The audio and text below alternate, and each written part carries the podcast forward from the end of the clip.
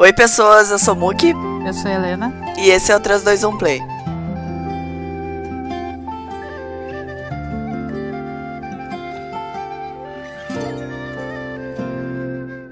Então, estamos de volta agora. Vamos voltar com o nosso quadro Coisas que aconteceram nas últimas semanas entre os episódios. A gente, na verdade, vai ter algumas outras coisinhas gerais, assim, que não aconteceram exatamente nessas últimas semanas, mas aconteceram a gente quer falar sobre elas.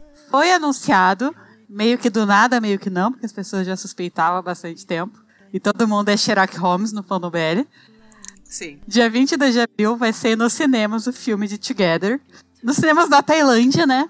Porque ainda não foi anunciado pela nossa querida GMM se o resto do mundo vai ter acesso de alguma maneira. Com exceção do Japão, que vai ter no cinema também, só que lá por, sei lá, julho, se eu não me engano. Estamos tristes, porém felizes, porém tristes, porque não adianta ter se a gente não sabe se pode ver, né? Pois é. E vai saber quando que a gente vai poder ver também. É. Eu tenho esperança de que a GMM não é burra. Ela sabe o tamanho do fandom de Together fora de lá e quanto dinheiro o pessoal pode dar para eles. Sim. Então eu suspeito que eles vão dar um jeito de colocar numa dessas plataformas de streaming pago, né? sabe? Que nem os especiais de Turn Type que eles De colocam. É, eu não sei. Ou pode ser isso, ou eles vão lançar direto em DVD, né? Pode ser também. É, não, o DVD vai, já foi meio que anunciado que vai ser, sei lá, uns seis meses depois. Sim, então, daí vai ser coisa pra, pro mundo inteiro. E vai ser o jeito que a gente vai ter de assistir. Comprar o DVD, excelente! Exatamente! tu acha que não? Tu acha que a GMM não ia fazer isso? É, então. Espero que não, mas né, enfim. Eu acho que eles, além de lançar o DVD, se eles lançarem numa plataforma dessas pagas, eles vão conseguir muito mais dinheiro. Porque não é todo mundo que tem condições de comprar um DVD importado, sabe? Se eles fizerem, tipo, sei lá, 5 dólares, eles vão conseguir dinheiro pra caralho? É, mas eles não vão fazer por 5 dólares. Não, foi só óbvio que não, mas tipo, se fosse um exemplo, 5 dólares, imagina quantas pessoas comprariam, sabe? Sim, mas tem tempo ainda pra ver. é, E é, como tu falou, eles são espertos, sim. Eles sabem. Eles estão ligados como é que. Agora, né? Antes eles não estavam, mas agora eles estão muito ligados no que, que é o fandom de Together especial, assim. Eles sabem bem com o que, que eles estão lidando, internacionalmente falando, né? É, eles precisam do dinheiro, eles querem esse dinheiro. Mas é, por enquanto não sabemos ainda como vamos ver. Mas foi anunciado também que vai ser um resumo das duas temporadas, com cenas extras e com cenas no futuro também, que vai ser na formatura deles.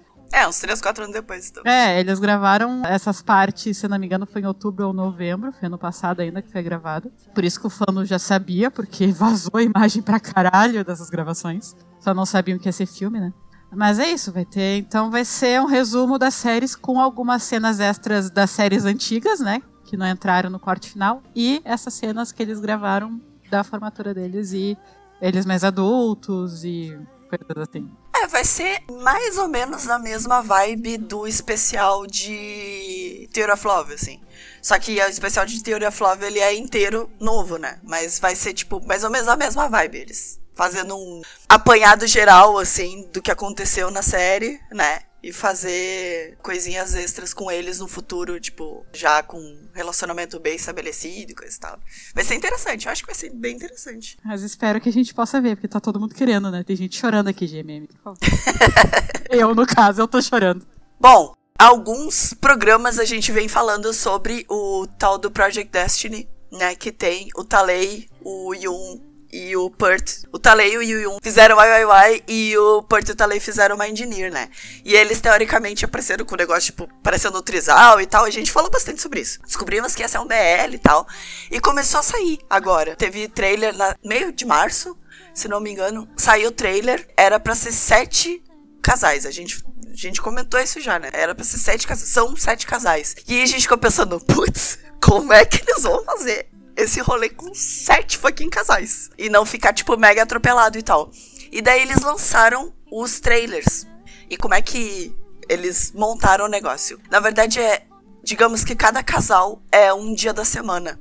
Então, vai ser cada episódio, um ou dois episódios de cada casal, separado. Então são, na verdade, são mini histórias de cada casal, de sete casais aí.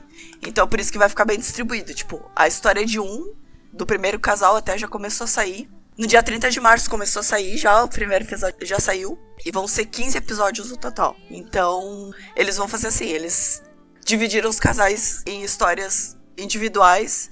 Mas assim, a gente viu. Quer dizer, eu vi os trailers. Não sei se chegou a ver os trailers. Não. Só aquele geralzão.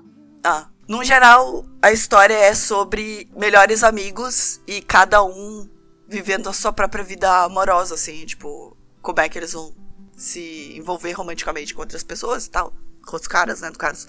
E cada um meio que tem uma cor e um tema. Pelos trailers, pelo menos, parecem ser bem interessantes. Infelizmente, pelo que eu vi aqui no My Drama List, no geral, assim, o pessoal tá meio decepcionado com o primeiro episódio, que saiu no dia 30. Já saiu, acho que vai sair no próximo episódio, vai ser no dia 6 de abril, né? Vai ser do mesmo casal e vai daí terminar essa. Esse primeiro casal vai terminar nesse segundo episódio.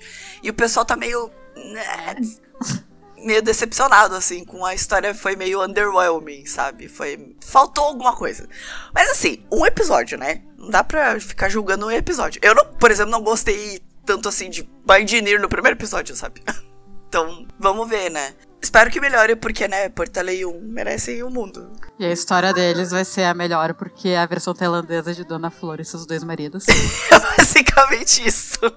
É a mesma, a mesma vibe. A mesma vibe de Dona Flor e seus dois maridos. É, tipo, literalmente a mesma Eu só vibe. quero assistir a deles por isso. Mas os outros são legais também. Tipo, tem de outras pessoas, outros atores que a gente conhece também de YYY, também de YRU. E, é, mas aí, vamos ver, né? Tá saindo uma vez por semana, um episódio por semana. Aí vamos ver se vai melhorar esse feedback aí, que eu tô triste porque, tipo, tinha bastante, pelo trailer, tinha bastante potencial, né? Então, espero que seja, tipo, uma coisa só dessa história e que, tipo, vai melhorando com o tempo, no mínimo, né? É o mínimo que eu espero, porque já que do Porto do Taleio vai ser o último, eu espero que seja, tipo, a melhor de todas mesmo. Bom, também, e outras notícias ótimas, maravilhosas. A Samon, que fez Manner of Death, que, inclusive, a gente precisa fazer um especial.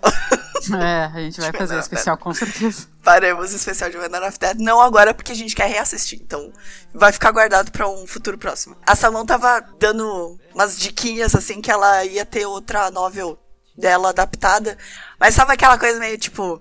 Será que é? Será que é rumor? Será que não é? Mimimi. Mi, mi, mi. Daí, no final das contas, no dia 1 de abril, inclusive, ela falou: Não, é verdade, gente, não é brincadeira, é de verdade isso aqui, tá? Saiu o primeiro teaser da próxima adaptação de uma das novels dela, que é a. O nome da novel, na verdade, é Grab a Bite, tipo, pegue um pedaço, é o nome. E na versão do drama vai ser Bite Me. E é sobre um entregador de. um teleentrega, tipo, um entregador de teleentrega, e um chefe. Então, é sobre comida, né? Basicamente, o tema principal é comida. Bem diferente das novel thriller policial que ela faz, que é todo o, universo de Manor of Death, assim, são três novels, né? E é bem diferente. Então, e ela tava comentando sobre esse adaptação do Bite Me e tal, que é bem diferente da vibe do que normalmente ela escreve, assim. Então é uma coisa mais levinha, né? Mais engraçada. E parece bem interessante, na verdade também é legal porque também não é de faculdade, né? Então é mais um que não tá inserido em faculdade. E é da Samon. E é da Samon. E Samon, né, galera? Confiamos Samon. nela muito. Sim. Depois do que ela nos apresentou, né, com Manor of Death. Sim. Não terá Max Toon. não vai ter Max Toon embaixo. Não, não terá. Max... Não terá. Mas terá o Mark. O Mark que fez o... o em Love tá by bem, Chase tá Tartar. Não, não tá. não, não tá com quem nunca nada tá com ele. Graças a Deus é só ator e não personagem, então tá tudo É, o Mark, que eu queria muito que ele fizesse alguma coisa. Porque na verdade ele tinha feito o The Stranded, né? Que é o a série da Netflix.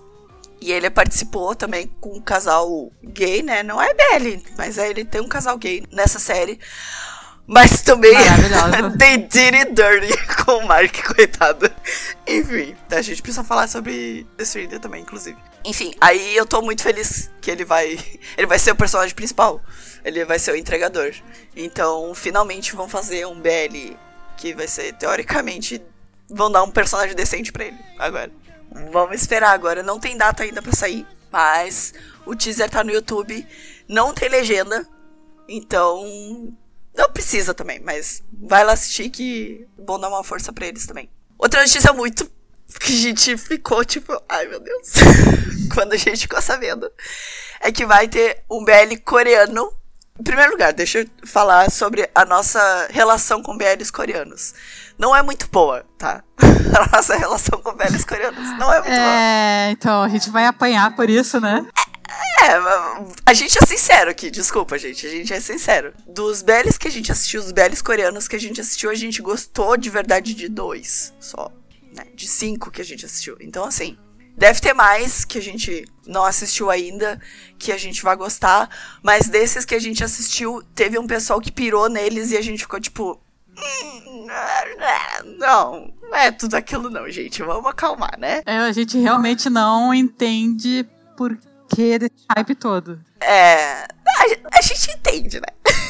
É, tá, é. Porque não queria coreano, falar, né? é, eu não queria falar, mas. Ah, a gente já falou isso em outros episódios, a gente já falou no nosso Instagram, a gente já falou no nosso Twitter, a gente é. vai falar de novo aqui. Mas a gente tem essa concepção, pelo menos, que a galera hypeia porque é coreana, ponto. Principalmente porque alguns desses são de ex-idol de K-pop, sabe?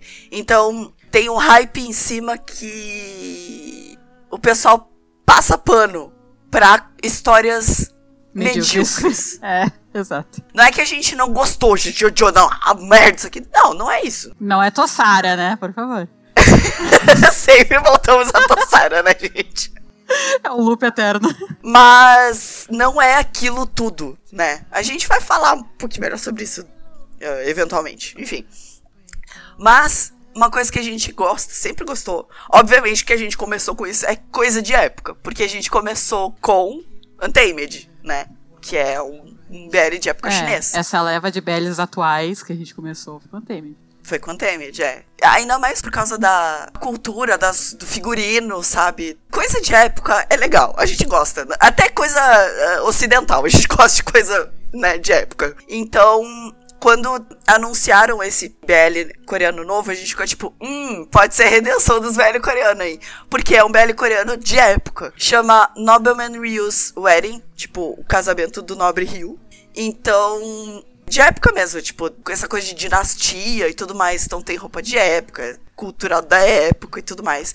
E é coreano. Uma parte da cultura coreana que a gente não tocou ainda. a gente sabe que tem outros dramas coreanos que são de época, mas pff, nenhum deles interessou o suficiente pra gente assistir, né? Mas é BL, então a gente vai assistir, né? Sim, Ainda mais época. que é BL de época. Putz, inclusive World of Honor, né? A gente começou de novo essa coisa de época aí. World of assistindo Honor World of Honor. É maravilhoso, pelo amor de Deus. World of Honor é maravilhoso. Assistam.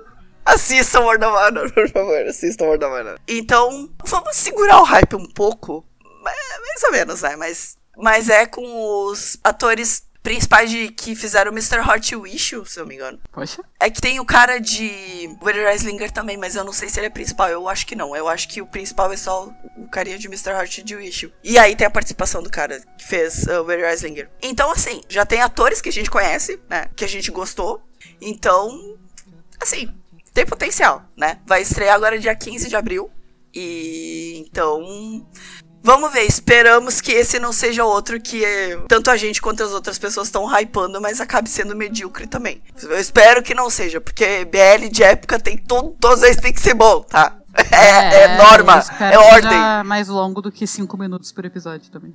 É, também. Tá, finalizando então as notícias. Dia 9 de abril vai estrear Fish Upon the Sky, que foi anunciado naquela leva de BLs de 2021, que nós já comentamos no especial que nós fizemos da GMM 2021, que é a adaptação de uma novel da Jitiren, que é a que fez Together e Theory of Love, a escritora das novelas, né, de Together e Theory of Love.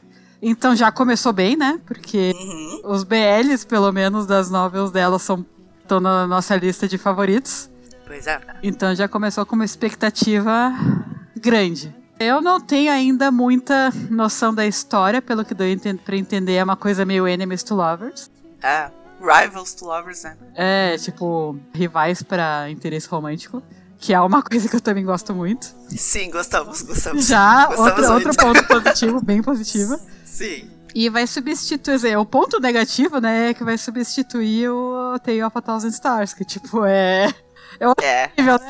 É responsabilidade, né, galera? É É responsabilidade. muita, muita responsabilidade. Mas assim, eu tô com expectativa boa. Eu gostei do elenco. Vai ser o, o mix maravilhoso também nessa série. Uhum. Mas vamos aguardar, né? Eu tô ansiosa pra ver. Eu tô bem ansiosa porque de Tirem, né? A Jiren é. Não tem como ser ruim. Pode não ser uma obra-prima, mas não tem como ser ruim. Ela sabe escrever personagens de uma maneira muito foda, sabe? Então eu. Eu boto fé. Eu boto, eu boto muita fé, assim.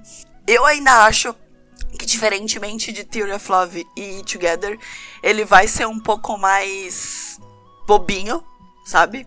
Mas a história como a gente falou, é de rivals barra enemies to lovers, assim, então é uma coisa que a gente gosta bastante.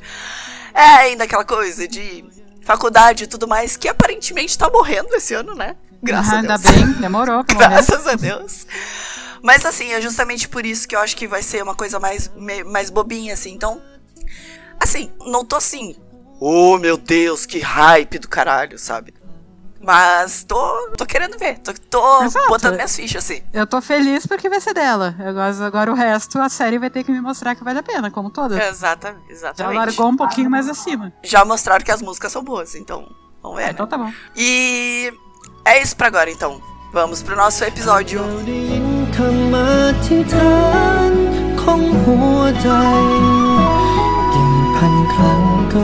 Então, gente, o episódio dessa vez é de especial What Day of a Thousand Stars. E... Porque ele existe.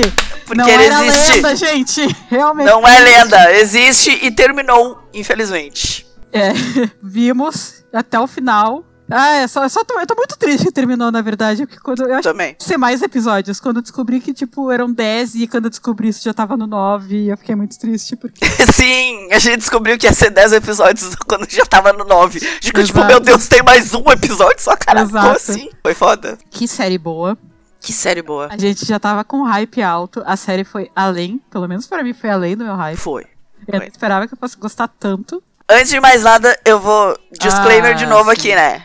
Esse é o especial, episódio especial. É pra quem já assistiu, tá? A gente vai falar spoiler do começo ao fim. A gente vai falar spoiler. E quanto menos souber, melhor. Então, se não assistiu, não ouve esse episódio, tá?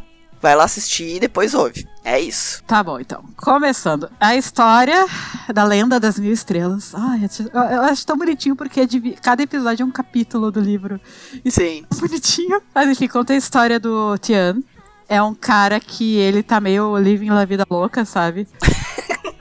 Ah, só quer saber de putaria, de gastar dinheiro dos pais, porque ele é de uma família rica, ir pra cassino. Tipo, ele tá foda-se, porque ele tem uma, uma doença cardíaca e ele meio que já sabe que não tem muito tempo de vida. Então ele tá meio caguei, sabe? Quero aproveitar o que eu tenho de vida, vou fazer só o que eu quero. Só que em um momento, que uma de- uma dessas loucuradas dele, ele acaba desmaiando e ele é levado às pressas pro hospital e ele consegue um tempo recorde um coração. De quem é este coração? Esse coração pertence a Torfan, que é uma mulher simples que tra Um anjo na Terra também. um anjo maravilhoso. Ela trabalhava como professora numa vila afastada, lá na fronteira da Tailândia com Myanmar. Ela acabou sofrendo um acidente quando ela foi visitar a família e morreu. E na hora, assim. E o coração dela acabou indo pro Tian. Ele, como forma, assim, de. Ele tava se sentindo muito culpado, né? Porque ele acabou descobrindo que ela era uma pessoa maravilhosa, e outras coisas que ele acabou descobrindo. E ele meio que se sente culpado, então ele resolve que quer realizar os últimos pedidos dela.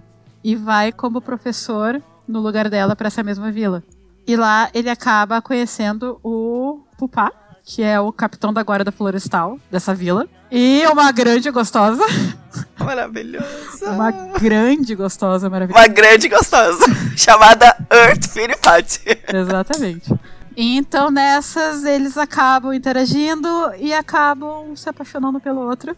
E, e é essa a história resumida. Aí aos poucos a gente vai conhecendo os outros habitantes da vila, vai conhecendo as crianças. É a história né, bem resumida mesmo. A história básica é isso, sabe? O- aí é- são coisas que acontecem na vila. Sim, sim. É, o Ateio of a Thousand Stars, na verdade, ele era um projeto do AOF, que a gente vai falar sobre. Ó, AOF, né? Que a gente sempre fala do AOF. A AOF fez He's Coming to Me, Dark Blue Kiss, fez Two Together, sabe? Então. Ele é bom. Ele é, ele muito, é bom. muito bom no que ele faz. Assim, a gente é pela saco do off, sim, tá? Oficialmente. Nossa, Somos pela saco dele, sim. O Alf pode É. fazer o que ele quiser, que a gente vai estar aplaudindo em pé do lado. Em pé. Porque até agora ele não decepcionou. Ele só fez coisa muito boa, sabe? Então, esse projeto do A Tale of a Thousand Stars era um projeto relativamente antigo dele já. Tem uns behind the scenes que ele comenta que era um projeto dele no momento em que ele que ele leu a novel, né? No momento que ele terminou a novel, ele falou, ele pensou assim: isso aqui tem que ir pra tela de algum jeito, sabe? Então ele fez meio que um objetivo de vida dele trazer a Teva das Stars pra tela, né? Então era um projeto relativamente antigo, tanto que da ideia dele de trazer pra tela até realmente começar a sair, a começar a ir pro ar os episódios, foram dois anos. Normalmente não demora tanto assim. É que é um projeto muito ambicioso, né? Porque precisavam mover uma equipe inteira para um lugar extremamente isolado. É, eles foram pra um canto da Tailândia mesmo, assim, de verdade. Sim, ficaram um mês lá direto gravando e lá realmente era isolado de tudo. Sim, eles, ele até comenta que para eles conseguirem energia pra luz e coisa e tal, né, pra gravação, eles precisavam puxar o fio lá da puta que pariu, assim, sabe? Era muito, muito foda. Então era um desafio mesmo, né, fazer. Então foram muitas etapas pra conseguir fazer e ele conseguiu, né? E foi maravilhoso. Então, assim, ah, era um projeto já de longa data, ambicioso dele.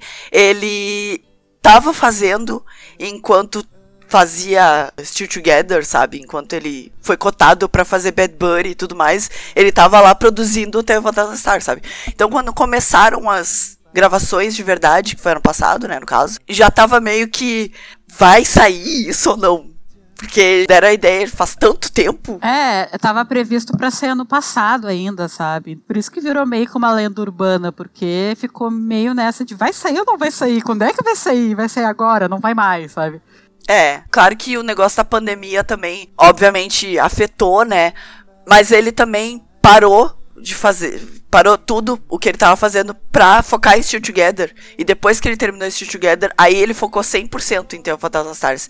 Daí foi quando ele- eles começaram as gravações, edição e tudo mais, tipo, porque ele queria focar e dar tudo de si naquele projeto mesmo, já que era um projeto, tipo, né, de vida dele, assim, eu tava sabe, obcecado. Não, eu preciso fazer isso. E eu preciso fazer do jeito que eu quero fazer, né? Então, primeiro, a off, né? Como a gente já tinha comentado. A gente sabe que o trampo dele é, assim, impecável, sempre. Que ele sempre traz histórias muito boas. Ele traz muita coisa da vivência dele também. A direção dele é sempre muito boa, sabe? Os personagens, os atores na cena, eles sempre parecem muito confortáveis, sabe? É, ele meio que deixa bastante. Eles bastante soltos, assim, né? Pra não ficar muito restrito ao script. Então deixar eles mais à vontade mesmo, se eles quiserem colocar a ideia deles do personagem numa cena, né? Ficar mais natural mesmo. Então, ele tem esse diferencial no geral dos outros diretores. E ele mostrou isso também até Fantasy Stars. Então, por toda essa jornada dele e pela relação que a gente tem com o trabalho do off e tudo mais, quando anunciaram, né, que ia realmente sair, a gente ficou tipo, caralho, vai sair de verdade, não é? Não é Não é lenda urbana, né? Não é, um não é um treinamento. A gente ficou tipo, tá, massa. E daí a gente viu o que que era, qual era o tema e tudo mais, né? Qual era o plot. E aí. Aí já era, a gente falou, puta, isso na mão do off tem tudo pra ser um dos melhores BLs de 2021. Tipo, de longe assim. E adivinha? e foi, olha só que incrível. E foi, que coisa, né? Acho que justamente por quando anunciaram, na verdade, a gente tava muito envolvido ainda naquele rolê de BL de faculdade, BL de faculdade, BL de faculdade, BL de faculdade. Tailandês, né, no caso. E aí, quando anunciaram até o Thousand Stars, tem esse plot bem diferente, assim, bem diferentão. A gente ficou tipo, puta, sabe? Finalmente uma coisa diferente. Então, pelo menos pra mim, isso contribui com o hype também, né? No fim das contas, que nem eu tinha comentado antes, parece que tá morrendo essa tendência, né, de, de fazer coisa com faculdade. Ainda tem, tal, mas acho que eles estão arriscando mais, realmente. Eu acho que da GMM esse é o primeiro BL realmente diferentão. Sim. E ainda foi, acho que foi a, a última a realmente aceitar que tá na hora de mudar, sabe? É. E eu fico muito feliz que aparentemente foi um baita sucesso lá também. Que eu, eu falei várias vezes, né? Não importa que o mundo inteiro ame, o sucesso tem que ser lá. Sim. E eu acho que foi. Sempre tem quem reclame, né? Mas acho que não É, normal. foi. É, no geral foi um sucesso grande, até porque a série é maravilhosa. E eu fico muito feliz porque isso vai abrir as portas pra finalmente a GMM, porque a GMM, querendo ou não, é a melhor na questão mais de investimento, produtora de BL.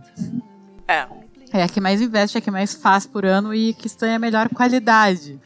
Que tem atores muito bons, tem diretores muito bons, tudo tá na GMM. Não que não tenha atores e diretores e orçamento, por exemplo, Manner of Death foi uma prova de que é, a GMM não é tudo, sabe? Sim. Mas imagina se fosse na GMM como seria, sabe? Não seria nada a ver. Não, eu tô falando não o- a GMM atual, mas tipo com o orçamento, com os diretores que estão na GMM, sabe? Aham. Teria chance de ser, tipo, muito maior do que foi. Ah, não sei. A GMM, ela já deu um baita passo com a Tale of a Thousand Stars. Viu que não é só de faculdade que se vive, que o público não é mais só as meninas, mulheres héteros de, sei lá, 16, 17 anos saindo do colégio, entrando na faculdade. Mas mesmo assim, sabe? Mesmo sendo essa demografia, a gente não consome só uma coisa sempre o tempo inteiro, sabe? a gente quer coisa diferente de vez em quando, sabe? Pois é. Eu acho que eles finalmente se tocaram disso. A outra prova disso é o novo do Afghan, né? O Not Me. Vai Sim. ser adulto, não vai ser pra, pra adolescente, não, aquilo. Pois é. Então isso tá mostrando que, graças a Deus, a GMM tá começando a mudar. Óbvio que acho que a cada BL diferente eles vão lançar 50 de faculdade. É. Esse Fish Upon the Sky que vai começar agora no lugar de já ter Photos Stars vai ser total faculdade. Mas que bom que eles começaram a se mexer. É, eles estão se arriscando mais também, né?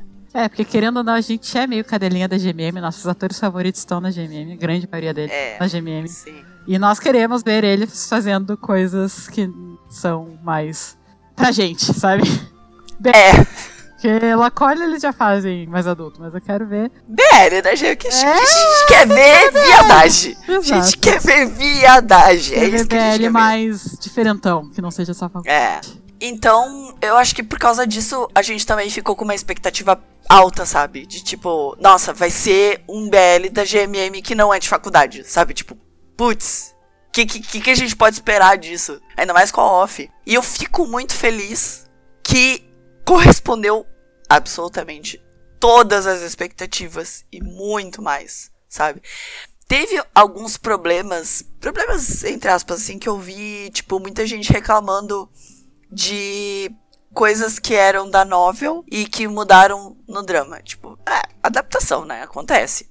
Mas coisas pontuais em específico que falaram que ficou fora de personagem, coisa e tal, sabe? Teve muito. muita catação de pelo em ovo também.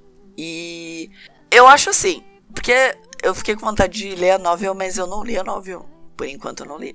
Mas eu quero ler, né? Eu não sei qual era a expectativa das pessoas que já conheciam a novel, né? Mas mesmo essas pessoas, elas gostaram, no geral. Teve algumas coisas em específico que ficou todo mundo putaço, assim. Tipo aquela cena extra lá. A cena que aparece é o pirocão do Pupá. queria, Pirocaço. queria. Tá, aparece ele tirando a toalha, assim. É, O pessoal ficou puto porque é sexualização desnecessária. Mas, no geral, assim, a... o feedback foi muito, muito positivo, né? Então, não foi só as nossas expectativas que extrapolaram, assim, foi tipo, de todo mundo. Porque foi muito bem dirigido, obviamente, né?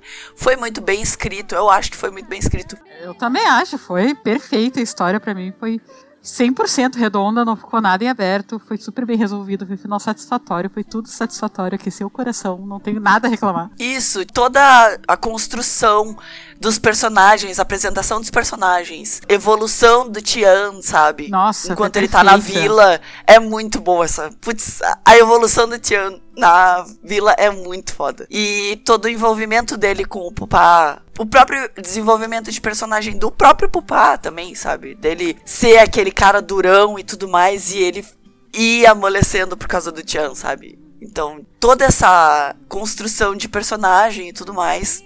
Porque uma coisa que eu gostei muito em Tale of a Thousand Stars é que assim, ele tem o romance, né, e tudo mais, mas é muito sobre o desenvolvimento, o crescimento como pessoa dos personagens, principalmente do Tian, que ele é o personagem principal mesmo, né? Como foi escrita essa evolução dele é muito foda. Muito, realmente muito foda, sabe? E tem crianças fofas, tem personagens secundários que são incríveis. Ah, sim. Todo mundo lá da agora da Florestal são todos perfeitos. Sim, todo mundo da vila, né? Todo mundo Tipo, da vila, mundo- sim. Todo mundo da vila, as crianças da vila, tipo, Ah, as sério. crianças são maravilhosas. Eu achei que ficou muito, muito bem encaixadinho, assim. E em questão de narrativa, não teve buraco, tá ligado? Porque a gente, ass- a gente sabe que a gente assiste, tem alguns, assim, que fica aqueles buracos e a gente fica tipo, tá, beleza.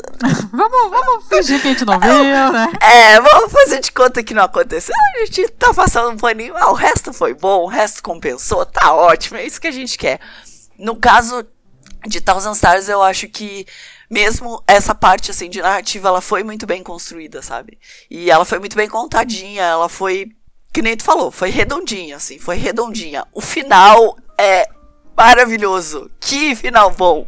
Que final bom. Tipo, tudo que os personagens cresceram pra chegar no ponto que eles chegaram no final, sabe? Tipo, putz, é incrível. Eu achei muito incrível. É que pra mim, assim, o romance, que tu falou, é muito bom.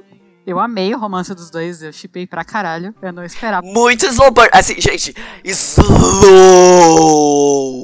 burn. É, tá? eles demoraram pra, pra realmente ficar juntos, o que eu achei ótimo. Eles Sim. eram estranhos, não tem como recém conhecer uma pessoa. Tá, tem na balada, essas coisas, mas tipo, na vida real, assim, pra namorar alguém, pra realmente admitir que tu gosta de alguém, não é de uma hora pra outra, tem que conhecer a pessoa. É, tipo, normalmente tu até pode até começar a gostar de uma pessoa, tipo, logo que conhece ela, assim, mas no caso deles, assim, não é o que acontece, é, eles meio que não se gostam de prima, assim. Quer dizer. ah, mas não, também. É meio, meio tsundere o bagulho, assim, É que né? isso tem a ver com o que eu ia continuar falando, que tipo, pra mim a melhor Ah, pode falar. de longe da história é o crescimento. Que ele chegou, ele chegou na vila totalmente do tipo, ah, Isso aqui é fácil. riquinho, é, riquinho, sabe? Que você vê tudo aqui, berço de ouro, sabe? Pra ir chegar numa vila que não tem nem eletricidade, não como usar o celular, não tem nada, ele ainda ia ter que dar aula pras crianças, ele já chegou realmente, que a gente falou, ó, muito fácil. Ele foi sem menor preparo pra dar aula pras crianças, e as crianças, tipo, ah, não tô afim. Levantaram e foram embora, e ele ficou, tá, como assim, sabe? Sim. Ele não tinha autoridade nenhuma com as crianças, é, tá ligado? achou que ridículo, tipo, é, ensinar a contar até 10 e tá aí, mano, e acabou. Só que não. Ele teve que ganhar as crianças, ganhar toda a vila. Ele teve que se esforçar pra convencer a vila de que ele era uma pessoa boa, porque a Torfan, que era a que tava lá antes, ela era amada por todo mundo, as crianças amavam ela, ela era super querida por todo mundo da vila, e ela simplesmente sumiu. O pessoal da vila não, no início não sabe que ela morreu. Os únicos que sabem é o Pupá e o médico, né? O... É, não, o pessoal da guarda florestal, o papá no caso, e... Não, Não, é, e o... Isso. E o não. não, que é o melhor amigo do Pupá, que é o médico da vila. E presidente do fã-clube Presidente de- oficial do fã-clube do chip. E eles, por algum motivo, que foi uma das partes que eu fiquei mais útil, sabe? Aham. Não contaram pra ninguém. Então a vila só achou que ela tinha ido pra casa e acabou. Porque tinha terminado, tipo, o contrato dela na É. vila, tá ligado? Que ah, normalmente o pessoal que vai pra dar aula para crianças nessa vila é pessoal do tipo, ah, vou lá fazer uma caridade, sabe? Não é gente. Vai morar na vila. É, temporário. Que é a cena que quebrou o coração, sabe? Falar que o chefe da vila fala que as crianças estão acostumadas a, a se. Uhum. Nem isso dói menos, sabe? Mas elas já estão acostumadas a se despedir, porque nunca fica muito tempo lá os professores. Sim. Então ele chega lá achando que ah, vai ser muito fácil, vai chegar lá, passar um tempinho, tirar uma série, sabe? Só que não é bem assim. E o Pupai, ele meio que sentiu o cheiro de bundinha de talquinho, sabe? Quando ele chegou lá e queria, tipo, mostrar pra ele que não é, as coisas não eram do jeito que ele queria. Não é Bangkok aqui não, amigão. Exato. Tipo, tem que cuidar bem dessas crianças aí, sabe? Tem que fazer um bom trabalho com elas, não é só chegar lá levar para tomar um banho de rio e achar que, ah, vou conquistar assim. Não, tem que ensinar coisa pra Sim. Então, mas acabou que foi uma coisa meio de colégio, né? Porque o papai ele fala nos últimos episódios, na primeira vez que eles se viram, que o Tian meio que deu uma olhada assim do estoso, sabe? É, mas todo mundo aí, né? Não tá errado, né? Obviamente. Não tá errado. Quem não faria isso? Né? Então ele foi uma coisa meio também de colégio do menininho gostar da menininha e ficar puxando a trança, sabe? Mas o jeito que se desenvolveu o relacionamento deles foi perfeito para mim e o jeito que se desenvolveu a história do Tian Sim. a melhor parte, assim, absoluta. E no final ele conseguiu conquistar todo mundo da vila e. É, eu amo tanto essa série. Nossa, eu amo todo. Uma coisa que eu acho legal dos personagens é que, tipo, normalmente tem, sei lá, tem um personagem que tu gosta. Dos personagens principais, tem sempre um personagem que tu gosta muito mais que o outro, assim. No geral, assim. Acontece. Acontece. Não, não é problema isso. Mas é, acontece. É como os personagens normalmente são escritos, sabe? Mas eu gosto muito, muito de como eles são muito balanceados, sabe? Os dois personagens, tanto o Tian quanto o Pupá, eles são personagens extremamente carismáticos. Principalmente porque o Tian, no caso, é aquele guri riquinho, mimado e tudo mais, que acha que ele tem tudo na mão. O fato dele estar fazendo caridade faz dele um ser superior ou qualquer coisa assim, sabe? Sim. Esse rolê assim. E daí ele vai para lá pra tomar no cu mesmo, sabe? Ele vai lá para aprender a vida de verdade. E o crescimento de personagem dele é muito foda por causa disso. E isso tá intrinsecamente colado com a história do Pupá, porque o Pupá ele fica como guardião, digamos, do, do Tian, assim, né? Ele fica meio que como responsável pelo Tian. E justamente por causa disso que eles se envolvem tanto, né? E daí eu acho legal que é justamente as coisas que o Tian vai aprendendo sobre o Pupá, que ele é o chefe da guarda florestal, né? Ele é o tipo o cara que manda, manda chuva lá.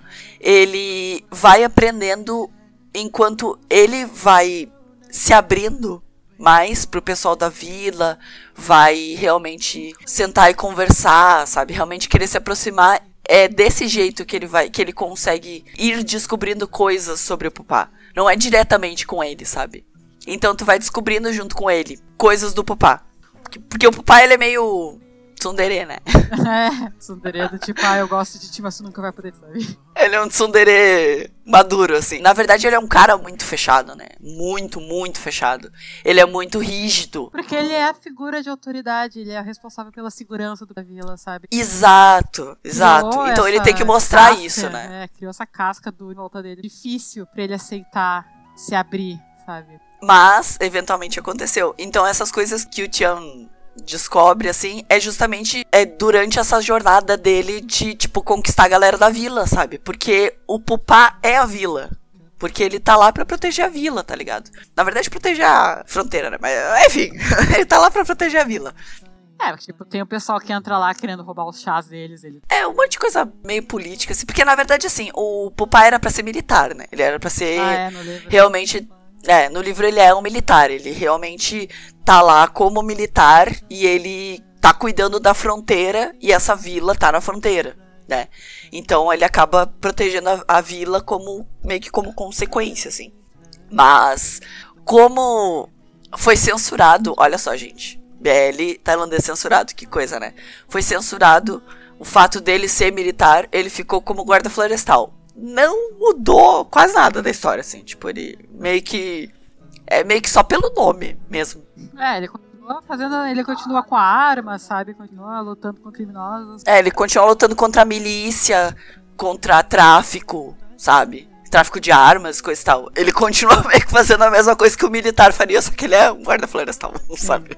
Mas enfim, a, é, meio que a autoridade dele não mudou, então é, foi meio que só só de nome, assim, só porque. Ai, só porque... pra não se estressar, porque lá o militarismo lá na, na Tailândia é muito forte, sabe? Tanto que são É. obrigados a se alistar. É, e é aquela coisa assim, também não deixa de ser uma coisa que a gente já comentou até em alguns outros episódios, é que a Tailândia, apesar de ter todo esse negócio, tipo, ser o centro da cirurgia de redesignação para mulheres trans, e ser essa coisa, tipo, é, hotspot de BL, pá, ainda é um país muito conservador em questão de costumes, sabe? Sim, não pode ter casamento ainda. Oficializado. Não, ainda não. Ainda não, não ah, tipo, não é. Não, poder pode, sabe? Mas não é reconhecido oficialmente. Ah, então não, não pode casar. Não, em questão, em questão legal, é. Em questão legal, não é proibido. Mas Ah. não é legalizado, sabe? Não é reconhecido oficialmente. Não tem os mesmos direitos de um casal hétero, é isso? Isso. E tem esse negócio também de, tipo, não associar homossexualidade com o, ex- o exército militar, sabe? Então tem essa coisa muito conservadora também. Então, tipo, por isso que o Pupá virou guarda florestal e não continuou sendo militar. Mas a florestal é tudo, viado. Problema. Guarda florestal não tem problema, pode ser viado, não tem nada, se importa. Mas, mas é por causa disso que ele virou, acabou virando só, entre aspas, um guarda florestal. Mas assim, em questão de plot, eu acredito que não tenha mudado quase nada, assim. A vibe é a mesma. É exatamente a mesma. Uma das coisas que a gente ficou preocupado foi de precisar adaptar muito, sabe, esse negócio de ser guarda florestal ao invés de militar. Mas realmente não influenciou muito, não. Olha, acho que na questão da história não de nada. Todas as partes que ele precisava estar com uma arma na mão e enfrentar a milícia, ele fez, sabe? É, pois é. No final lá que vai, que o Tian se mete lá no meio das milícias, ele vai lá resgatar. Não mudou nada ele ser militar ou ser guarda florestal. Foi a mesma cena, né? Pra mim não mudaria nada. É, sim, se ele fosse militar ou guarda florestal, É. tipo, se tu mostra essa cena pra alguém e fala o que que esse cara é, o cara vai falar, é, ele é, ele é militar do exército, tá ligado? É a mesma coisa. Uma pessoa que nunca assistiu vai olhar aquela cena e vai dizer, não, o cara é do exército, sabe? Sim. Então, realmente não influenciou. O que é bom, o que é muito bom, porque é muito importante. O papel dele como militar é bem relevante, sabe? Não é só tipo, ah, é, sei lá, um fetiche, a gente gosta de homens de uniforme, tá ligado? Não, não é Também isso. é, mas não é só isso. Também, não- não é só isso. Não vamos ser hipócritas. Gostamos de homens de uniforme, sim, mas não é só por isso, tá? Coisas preferidas, o médico. O médico. 100%. Cara, Uma coisa que eu achei muito boa realmente são, é o envolvimento dos personagens secundários na história, sabe? Ah, sim. Porque não tem casal secundário. É só realmente o Pupau e o Tian. Eles são foco e eles são o único casal de verdade, sabe? Que se desenvolve na história, durante a história, né? Então, tipo, não tem casal secundário. Então, isso eu, pelo menos, acho que abriu oportunidade realmente, sabe? Pros personagens secundários mostrarem mais que só, tipo, ser um casal secundário. E eles também estão muito envolvidos no relacionamento dos dois, assim. Principalmente o médico. Ah, o médico, assim, ó, pilar. O Nama é, tipo, essencial pros dois, tá ligado? É Todos os essencial. momentos que eles precisavam de alguém pra dar um empurrãozinho era ele. Era ele que tava lá empurrando. Mas assim, vou dizer que normalmente tem os, os personagens que eu gosto mais, que eu gosto menos, mas não tem um personagem secundário que eu não gosto nessa série. Isso! Totalmente. 100% deles. Todos eles eu gostei. Já falei, né, do pessoal, os outros da, da agora da Florestal. Tem o, Uhum. tem o Drake, é maravilhoso. Sim, tem o Drake. Os E dois. tem um outro cara também que eu não lembro, não lembro o nome dele. O outro cara é muito bom também. É, o muito Yoshi engraçado. E. Yod. Os dois são maravilhosos, maravilhosos. Eles não estão no grande papel, sabe, na série. Eles, É, secundário, secundário mesmo. é, eles estão realmente lá mais pra mostrar que tem, tem outros guardas florestais. E eles estão mais pro suporte mesmo do Pupá. É, suporte isso. Os personagens de suporte, papá. Todas as cenas que eles apareceram são hilários. Uhum. Os três, na verdade, tem uma química fantástica entre eles. Sim, os três juntos, tipo, o Pupau, o Yod e o Rang, os três juntos, assim, é. Os três patetas, assim. É, os três patetas. Tipo, o Rang e o Yod pegando no pé do Fufá. É a melhor coisa que tem. É muito engraçado. É muito engraçado. E, tipo, é um tipo de, de comédia que não é. Não é pastelão, não é forçado, tá ligado? E é bonitinho justamente porque mostra o relacionamento deles também. Porque eles têm o relacionamento deles profissional, né? Que eles são guarda florestal militares, né? No caso, eles estão no, no mesmo grupo e tal, e eles estão. precisam sair pra ver que aconteceu alguma coisa na fronteira, eles precisam ver o que, que é, eles estão lá de arma cobrindo um, as costas um do outro, assim, sabe? Então tu vê que eles, que eles realmente têm uma, uma sinergia muito boa, assim, entre eles, né?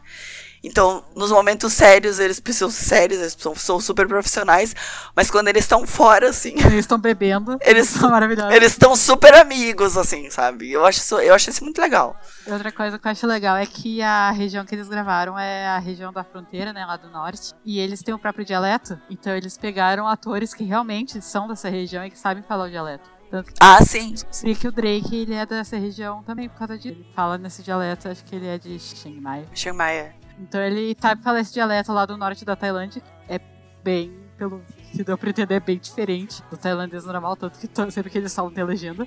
Sim. Tailandês mais continental. E eu achei muito legal esse detalhe, sabe, deles fazerem os atores falar no dialeto da, da vila. Porque, tipo, o Pupá, ele. Eu não lembro se ele chega a falar alguma vez nesse dialeto. Eu acho que não. Ele não é de lá, pelo que eu entendi. Ele foi morar lá, mas ele não é de lá. Os outros são dessa vila mesmo. Sim. Então faz sentido ele não saber falar, assim como o médico. O médico também foi lá para atuar como médico, assim como o Tian foi para atuar como professor, só que ele acabou ficando lá. Então os dois não falarem o dialeto faz sentido. Mas todo o resto fala e eu achei muito legal. Sim. Porque, na verdade, assim, um diferencial muito grande de Thousand Stars é justamente esse, sabe? Eles não estão em Bangkok, sabe? Eles não estão na cidade grande. Eles não estão no centro, né? Eles estão no interior. Eles estão no interior de- da Tailândia. Então, tem essa coisa de costume do lugar, sabe? Cultura do lugar. Por exemplo, tem partes que eles mostram comida típica de lá, roupa típica de lá, sabe? Sim, cerimônias de lá e eles Cerimônias, é. diferentes, sabe? É tudo deles. Um detalhe tão maravilhoso, sabe? É muito maravilhoso, né? E se for pra pensar, tem outra série, olha só. Tem outra série que faz mais ou menos a mesma coisa, mas só que não é bem interior assim. Mas não deixa de ser interior, mas é. Manor of Death faz isso também. Ah, é verdade. Manor of Death também tem os outros personagens, fora o Ban, né? Eles têm o dialeto deles também. De lá, da cidade onde eles estão, sabe? E os costumes. E é mais ou menos a mesma coisa, assim, ó. E, tipo, é um detalhe que é muito legal. A gente, como a gente não fala tailandês, né? Mas a gente já assistiu tanto BL tailandês que a gente consegue ver a diferença É, entre a os gente dialetos. consegue reconhecer do tipo, ah, tá, realmente deu pra ver o que, que tem de diferente. Diferente, é. Tu vê, assim, que são BLs justamente que fogem desse centro, assim, de faculdade e tudo mais. Porque normalmente, quando tu vai gravar em faculdade, vai fazer um negócio de faculdade, as, as faculdades são em Bangkok ou região, sabe? Região central, assim, da capital. Então tu acaba perdendo um pouco dessa, dessa cultura. coisa, né, cultural, sabe? Por isso, inclusive, que eu queria muito BL tailandês de época também. Ia ser muito foda. Mas tem que ter novel disso, né? Porque eles só fazem BL de novel. Até nem, até nem, porque, por exemplo, Todo Sucesso About You não é de novo. É verdade. É É original. original. é verdade. É, então. Tem como, tem como fazer. Enfim. E então essa coisa de, tipo, tocar nessa parte cultural, eu achei incrível, sabe? É, sei lá, é estranho, né? Tu te conecta de um jeito diferente, sabe? Quando tu conhece um pouco mais da cultura Sim. do lugar, assim. E tu vê que realmente é tailandesa, porque antes as histórias que eles faziam na faculdade podiam acontecer em qualquer lugar, sabe? É, pois é. Erika. Exatamente. Isso é uma coisa realmente tailandesa. Costume com coisas típicas de lá que a gente acaba conhecendo um pouquinho, já que a gente não pode viajar pra lá, né? É, super queria, mas não dá, né? Por enquanto, né? Tá nos planos, mas por enquanto não dá. A gente acaba É. conhecendo um pouquinho mais através dessa de série, mais o interior. tipo Manor of Death. E. Aí Todo Sucesso About também, né? Porque Ah, aí é é na verdade, costeira. também é, mas não é capital. Não, é capital, é. Ai, mas é mais a costeira, assim. É. Tipo, três BLs absolutamente Fantástico. fantásticos, Exato. né? Basta sair de Bangkok pra ser maravilhoso. né? É só sair de Bangkok. Tá ótimo. Com exceção de Fotos e Together. Não, tem alguns que, que não tem problema. Não tem problema estar em, Isso. em Bangkok, mas não precisa só ser em Bangkok também, né? Justamente por causa desses detalhes culturais que a gente acaba. Não é universal, tá ligado? Falando em amizades e personagens secundários, tem a melhor amiga do Tian, que é o Tu, que é o White maravilhoso. Sim. Apesar dele Ele aparece pouco, bem pouquinho. é, tem a melhor cena foi com ele. Pra variar um pouco, cenas de sair do armário do off, né, gente? Cenas realistas, cenas maravilhosas, cenas que não envolvem, ah, não é todos os homens, é só ele que eu gosto. Não. Tu é viado tu é bi e assume, sabe? Exato. E teve então o diálogo porque o Tian, ele meio que foge de casa. Ele foge sem avisar ninguém. É, ele vai pra vila, tipo, ele deixa um bilhetinho pros pais e deita o cabelo. É, tipo, não me procurem. Adeus. E o amigo dele acaba achando ele. E acaba encontrando com ele na, na cidade que tem lá perto. Na cidade mesmo, né? Na cidade, não é vila. Tem eletricidade, tem coisas assim. E aí eles acabam se encontrando lá e tem o diálogo de saída do armário mais maravilhoso. Que diálogo maravilhoso, pelo amor de Deus. Que ele fala assim: Ah, tá gostando de alguém, tá ligado? Aí fala: Ah, mas e se eu te disser que essa pessoa que eu estou gostando é um cara? E aí ele fala: Tá, beleza. ok. Aí o Tchan fica tipo: Como assim? que reação é essa, tá ligado? E ele fala: Ah, sei. O que que tem ele? Aí ele fala assim: se eu te dissesse que eu tô gostando de uma menina, ia fazer diferença. Aí o Tia fica, mas é claro que tem diferença. E aí o tu fica, não tem diferença, cara, é exatamente a mesma coisa, sabe? Sim, Isso é muito foda, sim. porque ele fala justamente, tipo, não importa o que tu gosta, pra mim o que tu tá falando é tipo, eu gosto de alguém. Independente de quem seja, isso é legal pra ti, sabe? E, e é essa a energia da conversa deles. Eu achei muito foda justamente que ele falou assim. Ah, mas eu tô gostando de um cara, tipo, é diferente. Não é diferente, cara. Meu amigo, eu sou gay, ele fala com essas palavras, ele é gay. Isso é raro. É. Coisa, isso é muita coisa de off. É, isso é verdade. Ele fala, eu sou gay. Se eu sou gay, eu sou gay. Eu falo, tipo, tá. Beleza. Falou, valeu. Eu sou hétero, legal? Prazer. É, tipo, foi, foi exatamente essa energia que ele passou na, na conversa, sabe? Tipo, ah, eu sou gay. Tipo, tá, eu sou hétero, ok. Isso, Beleza. E daí,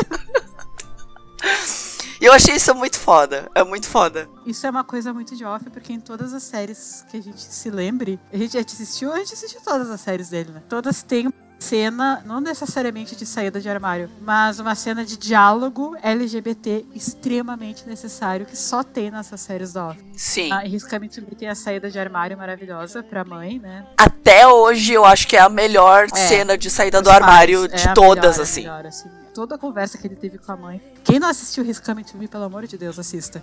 Assista, agora tá no YouTube, cena. então Só- só assiste, só pra essa cena. Não, mas é porque é realmente, é realmente boa, né? pra- é, obviamente, é né? Mas essa, essa cena em específico, assim, pra sair de saída do armário pros pais, né? No caso, pra mãe, assim, é. Que conversa que eles têm. Que conversa Sim, que incrível conversa. que eles têm. E foi a primeira vez, acho que foi a primeira série que a gente viu da Off, foi essa. E foi a primeira Foi, que foi. comentou entre nós, meu Deus, que cena foda foi essa. A Sim. gente não tava acostumado a uma saída, uma, uma cena assim, realmente que trate LGBT como LGBT, sabe? Não como a. Eu só gosto de que era o que a gente tava acostumado. assim. É. Aí depois o Dark Blue Kiss tem aquela cena maravilhosa.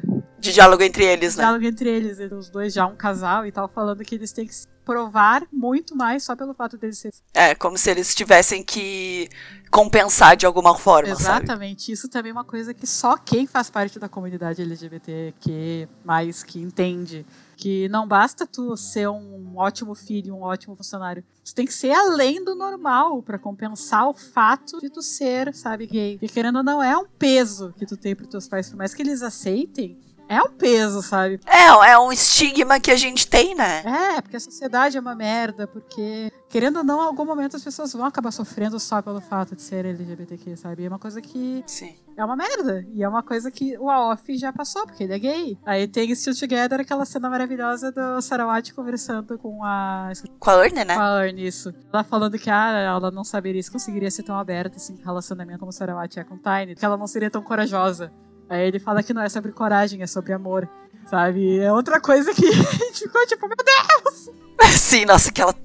Sério, essas cenas pontuais, assim, chaves, é- eu acho que é- já é, tipo, uma marca registrada do off, tá Exato, ligado? e agora no Thousand Stars teve esse diálogo dos dois falando eu sou gay, o outro tá, e daí? Eu sou hétero. Então todas as séries do Off a gente já viu e esperamos que continue. Esperamos que no Bad Buddy também tenha uma cena desse nível de uma coisa que só tem nas séries do Off, uma coisa que é extremamente importante, que tem que ter mesmo. E a Off coma meu É, ela ficou meu cu. Como nosso cu, nossos cus. Você entra na minha Isso. casa com o meu cu. Exatamente, só tem o meu pra comer. Então essa cena do Tian com o Tu, né? Esse diálogo mostra bem, porque na verdade o Tu tinha aparecido no começo da série, justamente meio que tentando ser um freio pras coisas loucas que o Tian queria fazer, sabe? Ele falava, tipo, tem certeza que tu quer fazer isso, cara? E aí o Tian, não, não tem problema. Falou, cara, eu acho que tu devia parar, sabe? E mesmo assim ele não impedia o Tian de fazer nada, mas ele ficava tipo, cara, acho que isso não é uma boa ideia, sabe? Então, ele, desde o começo, ele já se mostrou muito próximo, que é o melhor amigo dele, né? Mas ele mostrou um cara muito sensato, sabe? Apesar dele ainda dar de louco com eles, porque também ninguém é de ferro, né? Mas ele mostrou ser meio que uma âncora pro Tian, sabe? E nessa cena também, em todas as outras cenas que ele aparece, todas as or- outras três cenas que ele aparece, tipo todas as duas, na verdade, ele se mostra justamente esse esse apoio que Tian precisa, sabe? Nos momentos mais cruciais, assim. Porque ele debate justamente. Porque quem tem problema. Problema entre aspas, assim, mas quem tá tipo. Puta, eu gosto de um cara, sabe? É, quem ainda não se aceitou, nossa, tá que doido, sabe? E tá se aceitando É, né? é ele. Ele tá se entendendo, né? É. Porque eu acho que aceitar, ele meio que se aceita. Ele só tá se entendendo Tá se mesmo, assim. descobrindo. E o.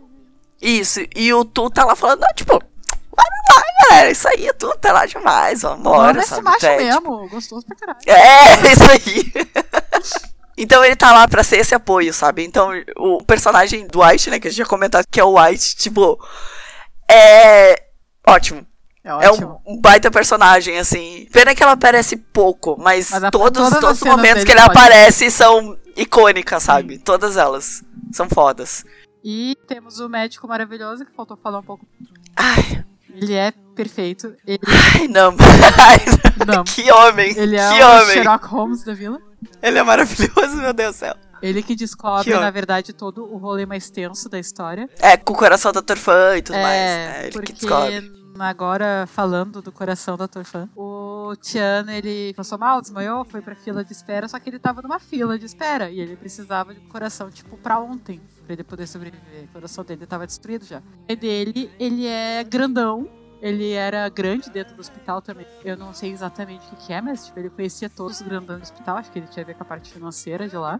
Devia fazer grandes doações, se é que me entende, pro hospital. E então ele conseguiu furar lugar na fila e pegar o coração dela, que tinha recém chegado lá pra ele. E ele, além de descobrir isso, né, do pai dele, ele ainda descobre que o motivo que ela morreu Ai, ai. o carro dele, o carro do Tian. Porque o Tian, Foi o carro do Tian que atropelou ele. É. ela. porque ele, ele ia fazer um racha, os caras chamaram ele pra fazer racha, ele do tipo machinho, né, tipo, namora, sabe? Só que Uhum. extremamente bêbado. E o anjo, o melhor amigo dele, né, perfeito, conseguiu com Perfeito. não dirigir o carro, porque ele não tava em condições. Então ele deu pra um outro amigo que tava lá pra dirigir no lugar dele, fazer o racha no lugar dele. E nesse racha, esse amigo acabou atropelando o Atorfan. E o pai dele deu um jeito de esconder, né? De vender o carro, de tipo, tentar esconder tudo. Só que o, o médico acabou descobrindo e o Tia acabou descobrindo também. Tanto que foi um dos motivos dele se sentir tão culpado pelo fato dele estar com o coração dela. Sim. Só que o médico ele não sabia o fato de que não era o Tia que estava dirigindo. Então ele descobriu isso do carro e foi correndo com o pai e nossa. Aí acabou começando a- uma guerra lá dentro. Porque o Tian ficou chateado com toda a história, ele acabou falando pra vila inteira que ele foi pela morte dela. É, mas ele foi indiretamente foi, sabe? É, indiretamente foi. Só que essa foi uma das coisas que eu fiquei meio. Não chateada, mas acho que se perderam uma puta oportunidade de transformar ele realmente como mais responsável ainda, sabe? Dele mesmo ter atropelado. É, ou ele tá no carro junto, ou ele mesmo ter atropelado, sabe? Acho que seria muito mais pesado, talvez até demais, sabe? Mas É. era uma coisa que eu queria muito ter visto. Mas enfim, aí no rolê da vila, finalmente descobri que a Torfã morreu, que foi a parte, sei lá, porque o Pupá ficou muito furioso com ele. O Pupá não tinha contado pra ninguém da vila. Sabe? Ele ficou furioso como se ele também não soubesse que ela morreu. Eu acho que ele ficou furioso mais por, tipo, por ter descoberto, sabe? Todo o rolê. É, Que ele foi responsável diretamente, sabe? E ele não contou pra ninguém. é ele, não, ele não contou pra ninguém nem que ele tava com o coração dela. É. Ele contou só pro filho do chefe da vila, É, sabe? que também é maravilhoso, que é o Também. Que é o Kaltank. Ele também é um personagem que eu achei que eu não fosse gostar muito. Mas, nossa, ele participou pouco, mas a participação dele foi muito legal. Foi, ele foi um apoio muito forte pro Tian, sabe? Na vila, né, no caso. É. Em especial na vila. Ele foi, foi o melhor amigo do Tião na vila, basicamente. É, porque ele também, ele, ele era da vila, mas ele estudava fora, né? Ele estava fazendo faculdade na capital. Não sei se na capital, mas tipo, numa cidade grande. É, foi em Bangkok, é, foi em Bangkok. Bangkok tá, então ele já tinha um pouco mais de noção de como é que era a vida fora da vila, então ele meio que entendia mais o Tian, mais do que o resto do Sim. Então ele foi um apoio muito importante para ele e ele foi o único que sabia de toda a história, menos da parte do carro, né? Mas ele sabia a parte do coração de que ele estava na vila por causa disso, que ele tinha o caderno que a Torfa escrevia. Diário, né? É, o diário dela da vila por causa disso também, que ele foi atrás dela por causa do coração e tal. E depois de todo esse rolê, o médico falou: "Putz, não era ele, sabe?" Opa, me enganei aqui. Era só o carro. Pô, depois que o Pupa e o Tian, tipo, quase se esgoelaram de brigar um com o outro, assim. Né? Aí, ops, ops. Oh, falha minha. Mouse. É, ele foi contar pro Pupá, pro Pupá voltar a falar com o Tian, porque eles não estavam mais falando. Assim. É, eles brigaram, eles brigaram feio mesmo, assim, por causa disso. Quer dizer, o Pupá brigou com o Tian, na verdade, né? É, só que isso meio que serviu pro Pupá decidir ele não queria mais o Tia na vila, porque o Tia meio que tava jogando a vida dele fora, sabe? Que ele não pertencia àquela vila.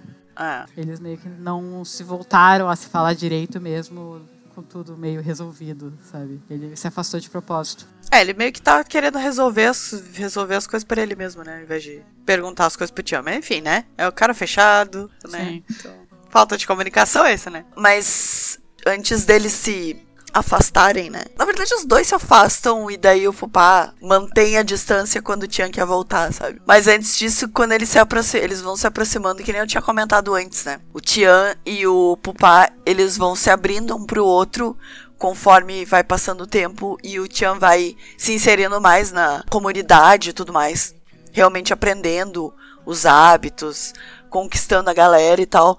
Mas, na verdade, o negócio dele chamar a atenção dos milicianos lá que estavam comprando chá, que eram basicamente os únicos que compravam chá da vila, né? Que eles estavam pesando errado e tudo mais, e deu uma. Nossa, deu uma encrenca, assim. Uma encrenca. Eles acabaram. Eles deram, tipo, meio que um susto no Chan, assim. E ele meio que ficou como um alvo dessa milícia, né? Depois de todo esse rolê que aconteceu do chá, dele ter visto que os caras estavam cobrando errado da vila, o o Tian, no caso, né? Ter visto que os caras estavam cobrando errado da vila, tendo encarar eles, arranjado briga e feito com que eles não quisessem mais dar dinheiro para eles, fazer negócio com a vila. É porque não só, nesse caso, os milicianos não estavam mais comprando coisa da vila, como eles também fizeram as outras vilas, os outros empresários e tal, que poderiam comprar, boicotar completamente, né? Eles também. Justamente porque, tipo, pra isolar, dar uma lição neles, digamos assim, sabe? Meio que se vingassem. Eles ficaram completamente sem estrutura mesmo para vender os chás, sabe? Mas isso foi. Realmente começou uma aproximação dos dois, do Tia e do Pupá. Ah. Porque essa foi a primeira noite que eles dormiram juntos. na mesma caminha. Nossa, na mesma cama, né? Porque não tem cama na casa, foi na casa do. Não, eles dormiram do ladinho dormiram do outro. Do ladinho, dedinho dado, assim, bonitinho. Sim. Porque o Tia ficou com medinho dos caras aparecer e o Popado, tipo. É, com medinho não, ele ficou com medo de verdade, né? né? Mas enfim. Popá, nossa, sou um homem grande, forte, másculo. Acho que eu vou ter que dormir contigo pra te proteger. Tu viu só que. Daí eles dormem juntos. A partir daí é que eles começam a, tipo. Dar uma flertada violenta. Daí, daí o negócio pega, começa a pegar pesado pros dois, é. assim. Eles começam assim, ó flertar fortemente. Vários olhares, vários flertadas verbais mesmo é, também. Que depois tem o rolê que ele vai na cidade encontrar com o amigo dele e tal, e quem vai buscar ele é o Pupá. E o Pupá, em vez de levar ele direto pra casa, ele vai todo bonitinho, né? Arrumadinho, cheirosinho. Num date. Né? E leva ele pra um lugar com uma vista super bonita, sabe? Realmente num date. Eles vão tomar um. É, num date, num encontro romântico. Eles vão tomar um café e tem aquela cena maravilhosa do Tio falando que gosta de café forte. Aí o Pupá falando, ah, mas eu também tô forte. Não, tô falando do chá, tô falando do café. Isso, do café. Outra parte que é maravilhosa é que sempre no final de cada episódio tem uma ceninha extra, né? Dos dois, principalmente, e todas muito Sim. boas. E a partir daí, então, começou realmente uma aproximação absurda dos dois. Eles começaram a, uh, digamos que, aceitar os sentimentos que um tem pelo outro. O o Pupá. Eu acho que não só, não só aceitar, mas, tipo, agir com ele, sabe? Porque eles realmente começaram a flertar. De, de verdade, assim, a gente não tá falando, ah, eles começaram. Não, eles estavam flertando, de fato. Eles estavam flertando um com o outro. Estavam realmente, Sim. tipo, dando em cima um do outro e correspondendo. De verdade, assim, explicitamente. E depois de todo esse rolê do encontro, tudo que os dois já estavam super hard ties um pro outro, sabe? Eles vão empinar pipa com as crianças no, em cima do morro. E aí é a primeira vez que o Tian passa mal e desmaia. Por causa do É, coração. e, e ninguém sabe ainda do, do negócio do coração. O Pupá fica assim, em pânico. E depois do encontro, esse esse negócio é marav cena maravilhosa, porque o, o empinar pipa com as crianças acontece porque o Tian sugere, quando eles terminam o encontro dos dois, que ele quer que os dois vão empinar pipa juntos. Empinar pipa, assim como aqui, né? É gíria pra, pra sexo lá. E o Pupá fica do tipo, ah, tu quer empinar pipa comigo? Então não entendi. Bora, né? E aí, no dia seguinte, é, depois de toda a cena também, além de empinar pipa, que eles ficam do tipo, ah, vai embora primeiro. Não, tu vai embora primeiro. Não, total casalzinho já os dois. Daí eles vão empinar pipa com as crianças e acaba que o Tian desmaia. O papai entra em pânico, que não sabe o que tá acontecendo. E acaba descobrindo que ele fez uma cirurgia de transplante cardíaco. No caso, quem sabe o doutor é só o doutor. Né? O pai só sabe que ele fez uma cirurgia no coração, porque viu a cicatriz É. mas isso foi o início também pro doutor, dele começar a ligar os pontos. Porque ele sabe que rolou uma cirurgia de coração lá, ele sabe das datas que a guria morreu. É, ele começa a investigar através dos documentos que ele descobre, porque ele pede, na verdade, ele pede informações sobre o paciente, né? Sobre o paciente, no caso, o Tian. E daí ele meio que pede um favor, porque ele não tem acesso, de verdade, mesmo sendo médico, ele não tem acesso a esse tipo de documento dele, mas aí ele pede um favor. E daí ele pega esses documentos aí do Tian e daí ele vai ligando por causa disso, ele vai desenrolando toda a história e tudo que aconteceu, ele vai descobrindo aos poucos, assim, o que aconteceu, né? Sim. Em primeiro lugar, que ele não sabia, até ele mesmo fala pro Tia assim, uma cirurgia de coração e um transplante cardíaco são duas coisas completamente diferentes, sabe? São cuidados completamente diferentes. Então, quando o, o Tian passa mal, o Tian fala assim, não, eu tive um transplante mesmo, né? Ele fala. Aí o médico fala, porra, são duas coisas completamente diferentes. Tu tem uma cirurgia, tu tem uma porra de um transplante, sabe? Tem que ter muito mais cuidado e tal. E daí ele começa, por causa disso, ele. Ele começa. Ele pensa assim, ator fã. E, sabe? Ele realmente começa. A começa a pontos, engrenagenzinha, sabe? Foi no, foi no mesmo cérebro dia dele. que a Tufã saiu da vila, sabe? Que ele lembra que era um evento que ia ter naquela época. Daí ele lembra, nossa, coincidência, né? E ele É. da Torfã, e ele sabe as coisas tudo da Torfã, e ele veio aqui na vila por causa dela. Mas, enfim, voltando um pouquinho atrás, né? Depois que acontece todo esse rolê, eles se aproximam mais ainda. E tem uma festa na vila, e nessa festa o Pupá fica completamente bêbado. Muito bom, É. inclusive. E o Tia encontra ele na rede lá, tocando flautinha. Que inclusive, antes, sabe tocar flauta de verdade. E é incrível, incrível, ele toca muito bem. E canta, e toca. E ele canta e toca, e ele é maravilhoso, perfeito, que homem. Aí foi uma das cenas mais gays da história das cenas gays, que eles ficam sentados na rede e o Pupá praticamente fala pro Tian, eu não quero ser só teu amigo não, sabe? Praticamente não, É, ele ele fala fala, com é. essas palavras. Ele fala, eu não quero só ser um amigo. É. E quase rola beijo se não fosse aquela, aquele velho clichê do bêbado dormir na hora do beijo. Sim.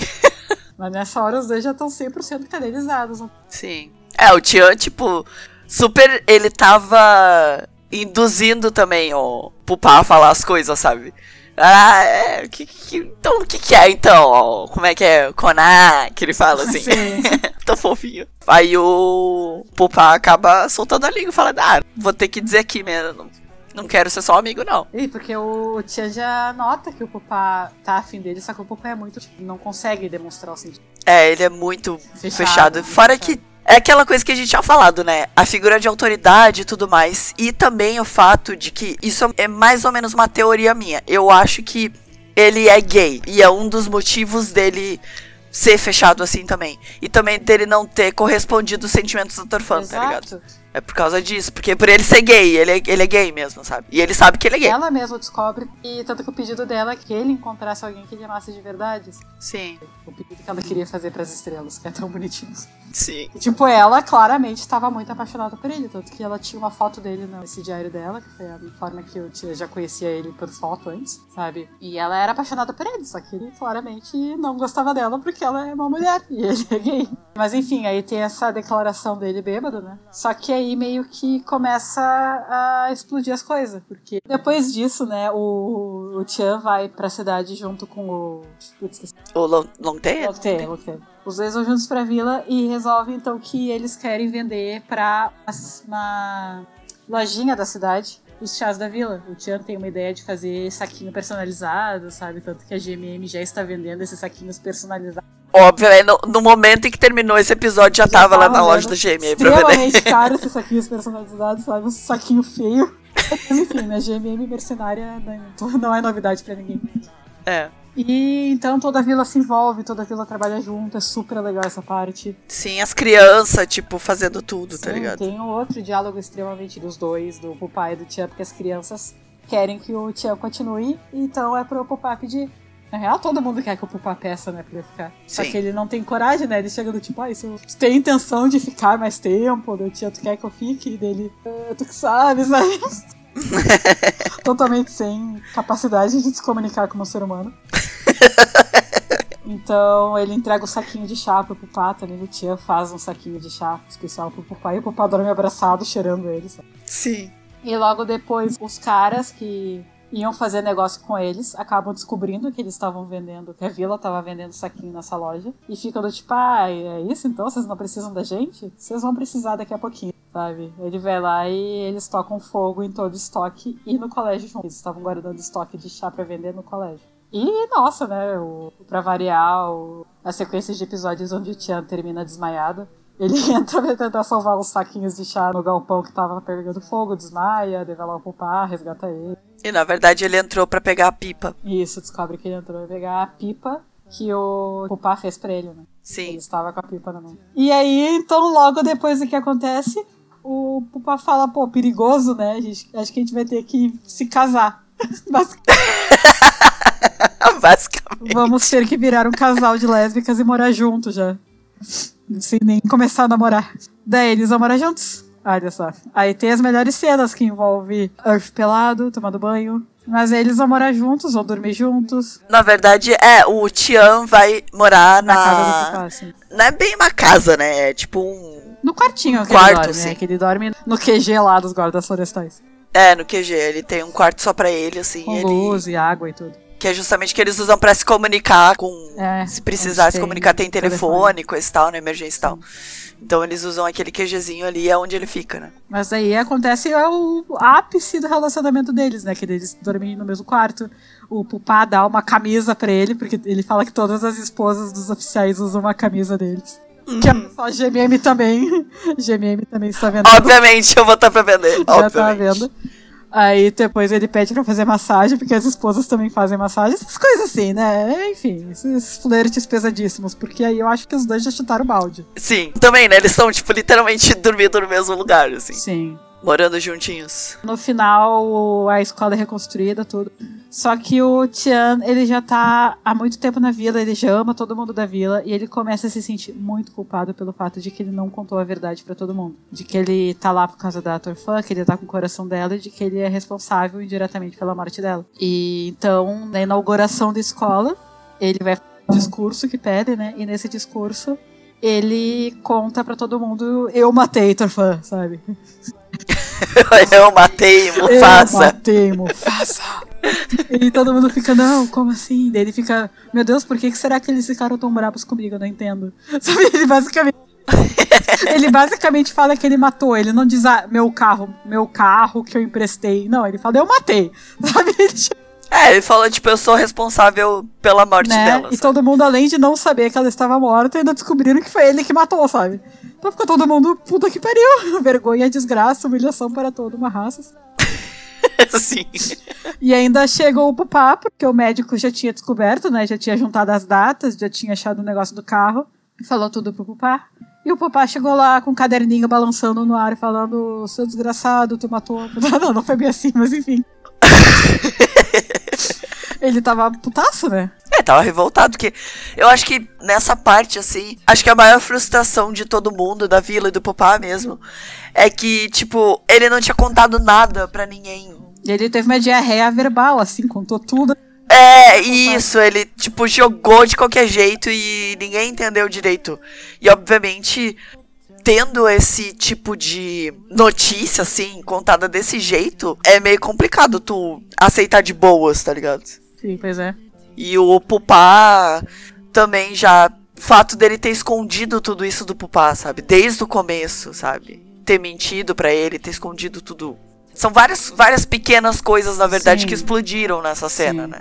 Mas daí a vila inteira fica brava com ele, o Pupá fica bravo, o Pupá fala que é pra ele devolver o caderno da Torfã que tá com ele, tipo, não é mais pra ficar na casa dele, sabe? Que ele não é mais bem. Que eles ainda estavam juntos, né? Aí o tia volta pra casa, triste e tal. Aí ele resolve que, tipo, quer ir na montanha pra finalizar o último pedido que faltava, né? Porque ele já tinha ajudado as crianças, já tinha ajudado a vila, tudo que a Torfã queria. Só que faltava a parte título da série, que é as mil estrelas. Que tem a lenda que diz que se tu subir no morro que tem lá perto da vila e contar de um até mil estrelas, aí tu pode realizar um pedido. E ele queria fazer isso por ela, realizar o pedido dela, subindo lá e contando as estrelas. Mas quando ele tá indo pra lá, ele foi junto com o Longtay, né? O Longtay foi junto com ele, que o Longtay foi o único que deu apoio pra ele, porque ele já sabia mais ou menos a história. É. E ele foi junto com o Longtay, e só que o Longtay tipo, se retira por um momento. E ele acaba vendo uns vilageiros lá, estranho, meio suspeitos, e resolve seguir. Porque eles- eh, o pessoal da vila já tava suspeitando que tinha gente infiltrada da vila junto com o pessoal do que tocou fogo no chá e que roubava ele. É, vazando, vazando informação, Isso. sabe? Tipo, tipo, como é que eles sabiam onde é que tava o chá, sabe? Eles Sim. já estavam suspeitando. Daí ele, o tia achou eles suspeitos e foi atrás. E o pessoal dos guardas florestais já estavam investigando também, porque eles já sabiam que tinha. O pessoal já tava meio que se escondendo lá pela floresta lá perto, eles já estavam meio que investigando. Só que o Tia, em vez de pedir ajuda, né, foi seguir sozinho os caras e acabou encontrando o esconderijo dele sozinho. O Longtay meio que encontra ele no caminho, né? Só que daí eles são descobertos, começa a fugir. E o Tia fala pro Longtay, vai buscar ajuda e me deixa aqui que eu distraio eles. Daí ele foge sozinho, a coisa escala rápido e acaba que os guardas florestais chegam na hora, começa a troca de tiro. E o Tian, quando ele consegue escapar, um dos caras encontra ele e quando vai dar um tiro nele, o Pupá se joga na frente e leva o tiro por ele. Os dois levam tiro, o Tia leva no braço, mas o Pupá leva tiro, tipo, perto do coração, No peito, né? nas costas. Na verdade é no ombro, mas é mais perto é, do peito. foi, assim. foi um lugar bem ruim. E então, né, tragédia, os dois vão levados, de, o Pupá, né, o Tia tá consciente ele só tá machucado. Mas o Pupá tá desmaiado, ele é levado às pressas lá pro médico, né, pro Nam. Ele faz uma cirurgia de É, emergência pra e tudo mais, sabe? Tipo, foi, foi nesse nível, assim. É, e tem a cena bonitinha dos, do, do Tia dormindo junto, né, Sim. dormindo junto com o Pupá na cama. Meio que aí a- acabou a briga dos dois, sabe? É, no momento em que o Pupá se praticamente sacrificou por ele, Né? tá ligado? Até porque nesse momento ele Não já sabia que, na verdade, não foi ele que matou ela, sabe? Apesar dele ter dito isso. Foi só o c*** dele. É. Que o médico teve aquele rolê de ops! Opa! Eu acho Mouse, que eu eu acho não, que eu- Não investiguei eu até o falei final, merda. Eu acho que eu fiz merda. Mas enfim, eles vão juntos pro hospital e tal, cidade, né, no caso, e os pais do Tian encontram ele finalmente. Eles vão até o hospital. E aí acontece a explosão de merda. Porque o pai do Tian, ele é um nome muito grande. Digamos que ele controla a Secretaria do Meio Ambiente, alguma coisa assim, sabe? é, tipo, é tipo uma secretaria do meio É, ambiente. ele é um nome grandão lá dentro. Segurança, segurança do meio É, ambiente. alguma sabe? coisa Negócio assim. E o, ele meio que então é chefe do Pupá. E o Tiano encontra os dois conversando sozinhos. E fica do tipo, putz, sabe? Putz. Então é- era isso, sabe? Ele me encontrou, sabe? Primeiro porque ele tinha fugido de casa, né? É. E o Pupá, do nada, resolveu que ia cuidar dele, sabe? Então ele começou a meio que ligar os pontos de. Putz, então é. É. por isso que ele tava sendo assim comigo, né? Porque ele gosta de mim. Porque meu pai é o chefe dele e ele quer uma promoção. É isso, sabe? Então eles voltam pra vila depois que os dois estão recuperados. O Tian, tipo, ignorando o Pupá total. ah, o Pupá, sem entender o que tava acontecendo, por que que do nada ele tava agindo assim. Só que ele também tava brabo, sabe, com essa situação de por que ele tava agindo assim. E ele meio que no meio da aula pras crianças começa a soltar indireta pro. O Tian começa a soltar indireta pro Pupá. De pessoas que são falsas, sabe? Bem adulto, assim. É, essezinho aí que é falso, essa falciane, esse de verde desgraçado aí. Que é muito bonitinho, porque ele se refere ao Pupá pras crianças como gigante verde. Sim. E aí o Pupá fala, quer saber? Então tá, crianças se despeçam do tio aqui, porque no ano novo ele vai largar, tá? Ele vai embora, acabou. E o tia ficando tipo, ei viado, como assim? da onde? Só que daí o... tá decidido, sabe? Ele já avisou a vila inteira pelo Tchan que o Tchan vai embora. O Tchan meio que não tem escolha. Só que o Pupá fica péssimo com isso. Tem a festa de despedida do Tchan, todo mundo triste e tal. É, eu acho que é no ano novo, né? É, eles- tem a festa de ano novo e tal. Todo mundo triste que ele vai embora. Só que o Pupá não aparece. E aí aparece o Nam e fala pro tia, do tipo, ah, ele tá mal. Ele pintou uma barba de canetinha, Ele fez cosplay de masculina. né? aí a tia vai atrás do Pupá e encontra ele disfarçado de masculina, enrolado no cobertor. Triste. e eles têm uma conversa do Pupá praticamente falando do tipo, eu sei que tu gosta de mim, eu gosto de ti, mas nós dois sabemos que essa não é a vida pra ti. É. Que tu tem teu futuro, que tu tá atrasando a tua vida aqui, tu tem que terminar teus estudos, tu tem que seguir tua vida. Tipo, não é aqui que tu vai conseguir. Então, se tu gosta mesmo de mim, tu vai embora. Tu vai seguir tua vida. E eu tinha falado, tipo, ah, não adianta, né? Eu falar que quero ficar, tipo, tu tá decidido já, né? Dele é, é, é. É, é. Só que eles dois estão péssimos com isso, né? Depois de que termina a festa de despedida, falta a última coisa que o Tia queria, que é contar as malditas mil estrelas. Então ele sobe no morro e começa a contar, só que ele tá muito chorando, muito emocionado, muito mal, sabe? Ele não consegue contar. E ele começa a entrar, a ter crise de ansiedade, que ele não tá conseguindo contar. Daí sim que ele não consegue. É, ele, tipo, começa a contar, e daí ele perde a conta, e daí ele recomeça, tipo, várias vezes, É. várias vezes. E ele começa a ficar mal, porque, tipo, era a única coisa que ele tinha que fazer por ela. Ele queria fazer aquilo por ela. E ele não consegue. Daí o papai encontra ele lá em cima, desesperado, chorando, abraça ele, sabe? Tu já fez tudo que tu podia por ela, sabe? Tudo bem. E aí eles sentam juntos e. Ah, senta a cabecinha encostada no ombro, coisa. É. E detalhe, essa cena ela foi gravada num take só porque o Mix desmaiou de verdade, tá? É, pois é. Naquela cena que ele encosta a cabecinha no ombro do Orc, ele desmaia. E o Orc fica do tipo, puxa, ator bom esse, né? Tipo, pagou aí mesmo, né? Vai ficar parado aí.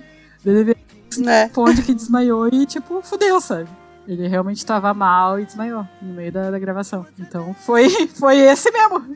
Foi bem realista. Não é bem realista essa cena, ele tava realmente mal.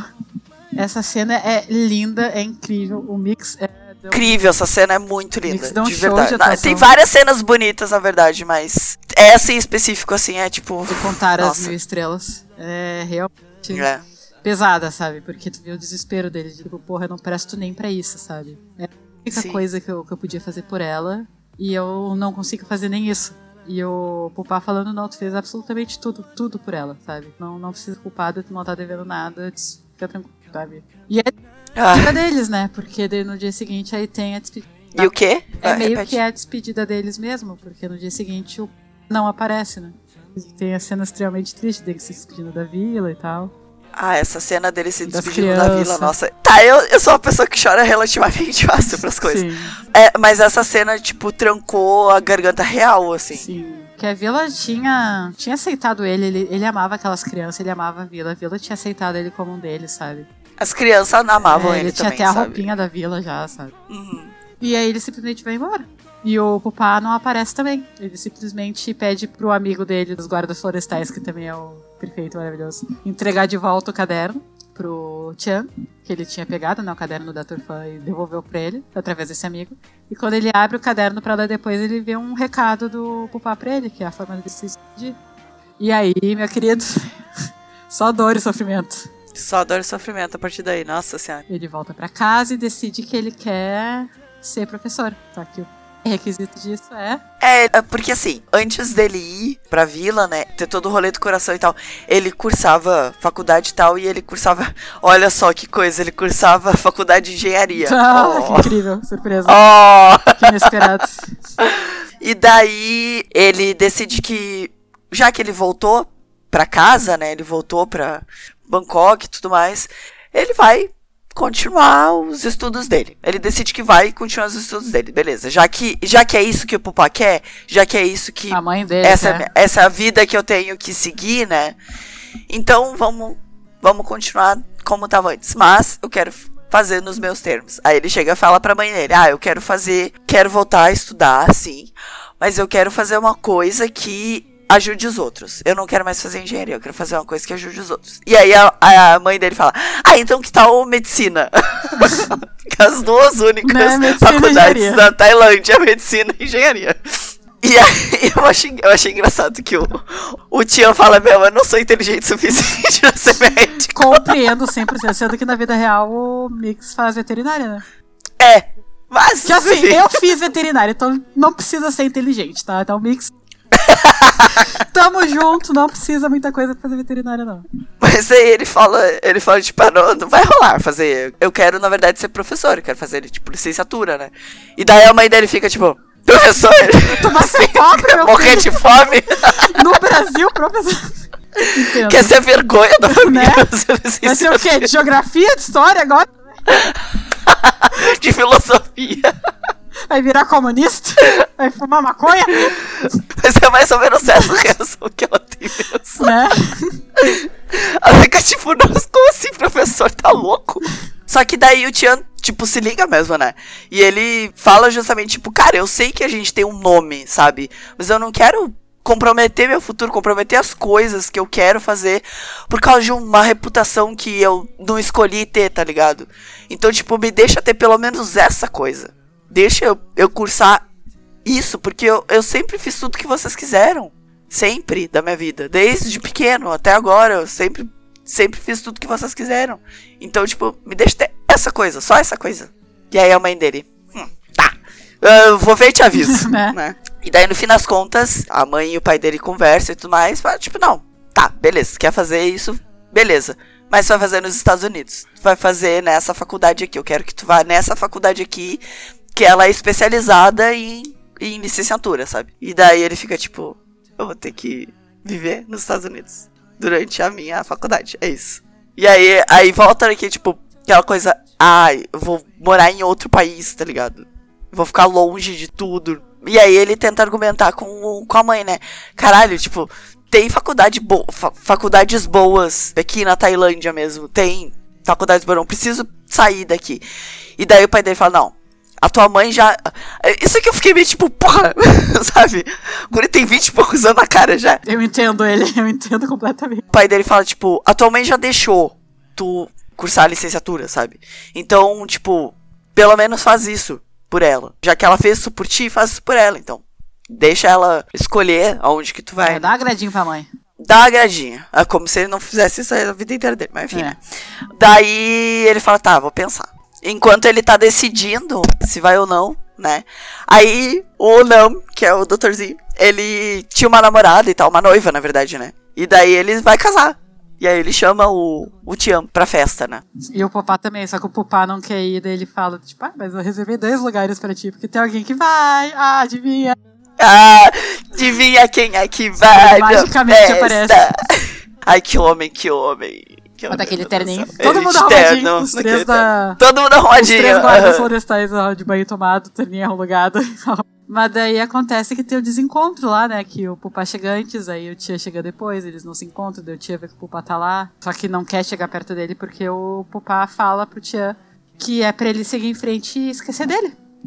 E o Tian, quando chega lá e vê que o Pupá foi embora antes dele aparecer, ele chega nessa conclusão. Ele realmente quer que eu esqueça dele. Vou Sim. esquecer. Vou seguir em O frente. Pupá né? não esqueceu dele. Ele quer, mas ele também não tá conseguindo. E, mas aí foi a decisão, a gota final, pra ele decidir que ir embora mesmo, né? Seguir a vida dele. É. Então ele envia uma carta avisando, né? Tipo, a última carta que ele vai escrever pro Pupá, porque o Pupá nunca respondeu as cartas que ele mandava pra lá, dizendo que ele vai estudar nos Estados Unidos e que a vida dele vai continuar. E aí ele vai pro aeroporto, a cena maravilhosa, tá lá o Tu, tá os pais, eles se despedem, bonitinho. E aí, quem aparece? Quem É aparece? que liga antes. Ele liga, é verdade. Liga antes, dizendo que vai sentir saudade. Ah, Ele fala, aí, tipo, ele fala, tá, vai embora, né? Tá, beleza, tipo, boa sorte lá e É. tudo mais. E daí o Tian fala, o Tian pergunta, né? É só isso que tu tem pra dizer, tu não tem mais nada pra me dizer. E daí ele fala, eu sinto sua falta. E aí ele fala, ah, não quer dizer mais nada mesmo. Daí ele desliga e tá atrás dele. O Pupá Tá atrás dele, assim. até o aeroporto dá tchau pra ele. E ai, essa cena do aeroporto, essa cena do aeroporto. A cena do aeroporto é maravilhosa, pelo amor de Deus. Que cena maravilhosa. Cara, eu tava me tremendo nessa cena, de verdade, Sim, assim. que eu tava o- me tremendo inteiro nessa cena. Outra coisa que acontece no morro lá, que eu esqueci de falar, é que o Pupá dá o anel Da mãe dele. pra ele guardar, sabe? Mesmo separados, eu vou estar contigo.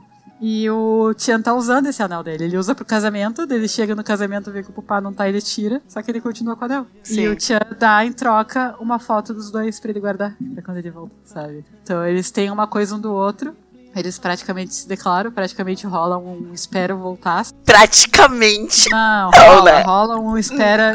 É, eles sabe? falam bem. Porque, em primeiro lugar, é incrível. Eles não podem se ver e, tipo, tá confortável. A situação deles tá confortável. Sem flertar. Eles, eles chegam perto e começam a Certo, tá flertar. certo, eles. Incrível. Tá certo, não, tá certo, tá certo. Então eles estão conversando assim, né? E tipo, é, é, é tiro atrás de tiro, assim, um atrás é, muito, é muito bom. Esse diálogo deles é muito bom. E daí o Tian pergunta, né? Tipo, eles estão nessa, nessa de flertezinho e tal, risinho e kkkk, um pro outro assim. E só que aí o Tian fica sério e pergunta: Koná, Né? chefe, porque chama de chefe, ele não chama de ele chama de chefe. Tu pode esperar por mim? Ai, eu fiquei tipo. Que ele vai ficar dois anos fora, né? Sim. Quer dizer, nesse momento a gente não sabe quanto tempo ele vai ficar fora, mas ele vai ficar, tipo, vários anos fora, né? E daí ele pergunta, tu pode esperar por mim? E daí o Popa fala, eu vou te esperar o tempo que precisar. E aí Aí a eu, eu morre. derretido, assim. derretido completamente É. na cama. Uh. E tem a cena de abraço dos dois, aquele abraço maravilhoso, aquele homem gostoso. Enfim, me... Fala do homem Tem, gostoso. Sempre, toda hora é hora de lembrar aquele gostoso. Uma coisa que eu gosto nesse abraço deles, assim, é que.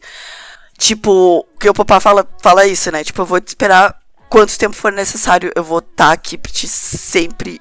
Não importa quanto tempo leve pra tu voltar, eu vou estar aqui te esperando, sabe? E daí o. O tio fica tipo, ai meu Deus. e daí ele pega e abraça. E aí ele pega e Mas abraça é o, o Popá. abraço, sabe? O- Ele dá aqui, mas ele aperta, assim, sabe? Tipo, "Ah", eu. Sabe, é aquele negócio assim, eles estão no meio do aeroporto, né? E daí eles se abraçam muito, muito, muito forte, assim, tipo, que bom que esse sentimento é mútuo, sabe? E que a gente não precisa mais esconder e ficar disfarçando, tá ligado? E daí eles se separam do abraço, assim. E daí o Tia abraça ele de novo. Essa cena do abraço deles, esse abraço. Um abraço depois abraço de novo. Dá pra perceber, tipo, claramente. Isso é uma coisa que a gente tem que falar. Que a gente vai falar depois, falando de Earth Mix em específico. Mas essa cena deles se abraçando assim, dá pra ver. Eles estão em lugar público. Eu imagino também, eu tenho pra mim, né? Que eles não se beijam nessa cena. Primeiro porque eles estão em lugar público, né? Mas eu acho que é também pra não não ligar o interruptor, que vai ser muito mais difícil de segurar enquanto eles estão longe, sabe? Por isso que eles não Sim, se beijam. Eles não, eles não né? É, não, sim, mas não é um beijo na boca, né? Não, não. Eles não dão esse passo justamente pra não não ficar mais difícil pra eles aguentar enquanto eles estão longe um do outro, sabe? Só que nesse abraço dá pra ver o quanto eles estão se segurando. Eu achei isso muito incrível, porque dá pra sentir como eles estão se segurando muito, muito, muito pra não se beijar, sabe? Porque nesse segundo abraço, que o Tia abraça ele de novo, aí ele é, tipo, ela abraça de um lado e depois abraça do outro, assim. Quando ele vai se separar, assim, ele tá, tipo, gru- com o rosto grudado nele, assim, no, no pupá, sabe? Ele tá com o rosto grudado, ele fica tipo, "Ah, eu não vou te beijar, caralho. E dá pra sentir que eles estão nessa. Sabe? Sim, que eles querem, mas não podem. é, Quero, mas não devo. Até porque os pais do Tian estão é, os pais do Tia estão lá, estão lá de fundo, olhando tu tudo e os tá pais estão acontecendo. olhando, tipo, o pai dele e o tu já sabiam, tipo, o pai de alguma maneira já sabia. Ah, ele sentiu, eu acho que quando ele se do pai saber, eu, eu tenho certeza que foi no rolê do hospital. Ah, sim, ele deve ter sentido. Ele deve ter sentido muito fácil, tipo, dele conversando com o Popá, assim, fala, tipo, ah, Tá bom. tá Entendi, aqui. entendi. Entendi. E a mãe era a única que tava perdida, né? Aí eu tô. Ah, Sim. bonitão, né? Também não. Bom gosto. É a primeira versão mesmo, é bonitão. Bom gosto tem teu filho, né? A mãe, tipo, o que que tá. que nem fala, O gif do John Travolta, É, assim. John tipo, o que que tá acontecendo aqui? Isso é muito bom essa O que tá cena. acontecendo que é esse cara? E aí, tipo, o pai dele assim, ah, não, esse cara é o que cuidou do nosso Genro, filho lá na, na vila. Nosso genro, é. Essa cena é muito boa. Mas aí depois eles se separam, então, e. Mas tem o beijinho na e tem o testa. Begina que foi improvisado. Maravilhoso. Foi improvisado. Beijinho na testa foi improvisado. o off é perfeito e deixa os atores livres a ponto deles improvisarem tudo que eles quiserem. E É. sempre é perfeito. Sempre. E 100% das vezes. Depois, então, passou os dois anos. E quem é que volta pra vila como professor pra ficar de vez? Porque decidiu que lá é o futuro dele. É. Ele mesmo, ele mesmo. O Tia volta pra vila dessa vez pra ficar formado, professor formado. Agora Ele vai saber dar, dar aula pras crianças que não envelheceram. Detalhe, as crianças não envelheceram Que não envelheceram em dois anos, elas não envelheceram. nem um pouco, nem, não envelheceram nem um dia. E eles se encontram lá em cima da boa e velha montanha. Tia enterra o caderno da Torfã, porque encerrou o ciclo. E agora ela pode descansar em paz. E rola o tão esperado beijo dos dois. Maravilhoso ao pôr do sol. Que é literalmente a última É cena. a última cena, né? que também foi improvisada. Quer dizer, não foi improvisada. Eles simplesmente não foram comunicados que ela ia acontecer. Assim, que ia ter um beijo na cena. O Off chegou assim, galera, galera, desculpa, esqueci de avisar, mas vai ter um beijo aqui agora Eles ouviram no ponto deles o off falando aí esse beijo, esse beijo, eles quê? bora se beijar, e ó, bora, eles quê? Como assim? Daí eles se beijaram, né? Fazer o quê? É, Tamo aqui, né? Tamo aqui mesmo. tamo aqui já. Temos boca pra se beijar mesmo. Mas foi muito. Essa cena é muito linda. É linda. Essa cena deles É. se reencontrando é linda demais. Sim, imagina, dois anos depois eles finalmente se reencontram e fechou um ciclo pra começar o ciclo novo, né? Fechou o ciclo da Torfã pra começar o ciclo. Tor foi pra começar o Um deles. deles. Ai, que lindo, gente. E aí termina a série. Nossa, que final lindo pra uma série linda. Que final maravilhoso. o crescimento dos personagens, a história de amor dos dois, que é extremamente delicada, sabe? Não foi, pra mim, o foco, como eu falei, o foco não foi a história, tipo, não era o mais importante. Era todo o resto, era a vila. A vila é o personagem principal dessa história. É.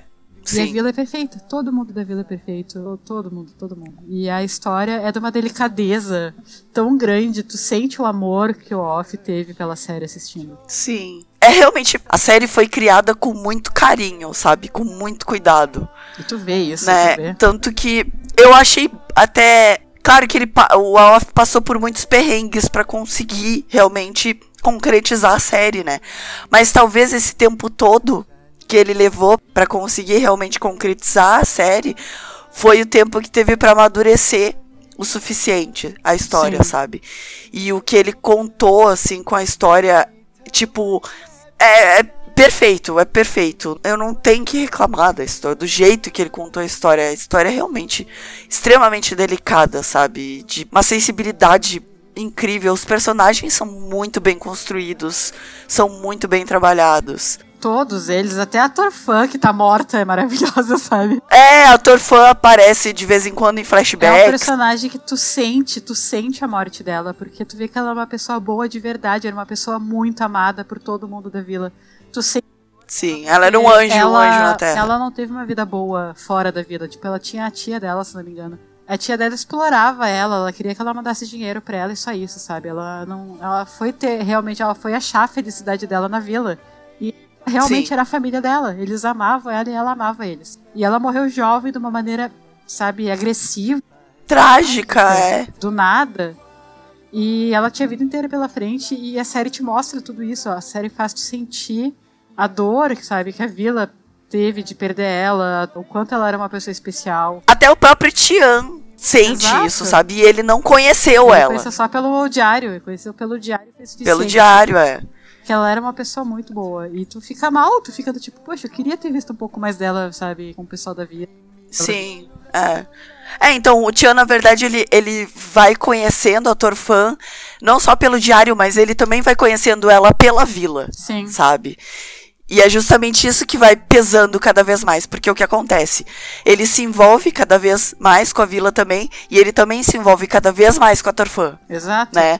Por isso pesa tanto pra ele assim a morte dela no fim das contas, e ele se sente tão culpado de ter tirado ela deles, Exatamente. sabe? Justamente por causa disso. Porque ela é um personagem extremamente amável, assim. Que série, puta merda. Que série, Que série boa. série boa. Mas agora nós encerramos a série, então vamos falar A gente vai falar, a gente vai falar da coisa que eu acho que, que foi mais surpreendente de que todas. a gente não que a gente esperava. não esperava. Ah, não esperava zero. A gente real não esperava que a gente fosse gostar tanto, até porque eu tinha, falo de mim, tá? Eu tinha experiências não muito agradáveis com o Earth antes. A gente assistiu Love by Chance e a gente assistiu Theory of Love com ele. Nas duas séries, É. ele era um ator ruim, ponto. É, ele é ele fraco, era um né? ator Fraquinho. medíocre, assim. Não era ruim, é maldade. É medíocre, medíocre. É, é um ator medíocre. Uma coisa do Earth é que, assim, nessas duas séries em específico, que foi onde. Porque a gente não assistiu o Waterboy. O Waterboy, ele é o personagem Nem principal, mas a gente tá? não assistiu e nem vai assistir, tá? Nem Nem, vai assistir. Desculpa, sinto muito. A gente não quer ver o Earth fechando o New, desculpa. Ah, tudo tem limite. Enfim. Mas nessas duas séries em específico, os personagens dele, eles eh, são personagens relativamente pequenos, né? Eles não se envolvem tanto assim com a história. É, no Theory of Love ele tem um casal secundário, né? É, mas ele, ele não aparece tanto assim, sabe? A gente gostava do personagem dele, só que a gente é muito. pro- Então, é isso, que eu, é isso que eu ia dizer. Ele consegue ser carismático, sabe? Ele consegue ser carismático. Mas em questão de atuação, ele era medíocre. Sim. Medíocre mesmo, sabe? Mas olha. Mas, mas eu acho que o, o lance com ele é justamente isso. Por causa desse carisma que ele tem, sabe? Ele acabava ganhando a gente. Sim. Não era pela atuação, era pelo carisma. Porque ele tem carisma de sobra, sabe? Eu vou dizer que ainda não achei a atuação dele grandes coisas. Não, nem, nem a dele nem o Mix. Nem a do Mix. Não, a do, a do Eu eu, eu gostei da atuação. Não, eu, mas tem partes assim que eu fico tipo. "Hum", Mas justamente por ele ser o personagem principal na série, a gente fica tipo, putz, será que ele vai ganhar? Será que ele vai Segurar, se convencer sente, né? a gente, sabe? Será que vai rolar pra gente? Porque, tipo, carisma não sustenta. Não, não é só carisma que sustenta. Como personagem principal, tipo, tem que ter atuação também, né? Mas enfim. Então a gente tava meio. Ah, será que vai? né? Vamos ver, né? Tipo, vamos dar o braço a torcer. Até porque a gente gosta do Urt. Não é que, não é que a gente não goste Sim, dele, a gente gosta. gosta dele. Só que. Vem com a rasteira, com os dois pés, assim, sabe? Tipo. É porque. Os é, dois o juntos. que pesou, na verdade, é a química dos dois. A gente não esperava que eles tivessem uma química dessa.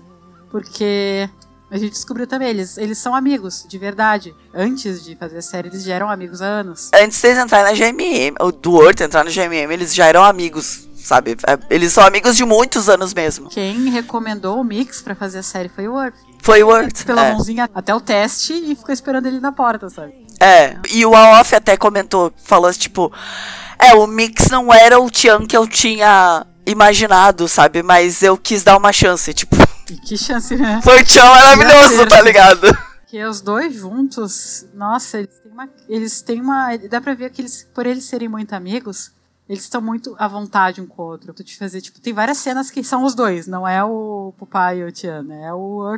Uhum. Ah, principalmente aquela cena do último episódio que tá, eles estão sozinhos no quarto, daí o Tian fica falando, ah, fala fofinho comigo, sabe?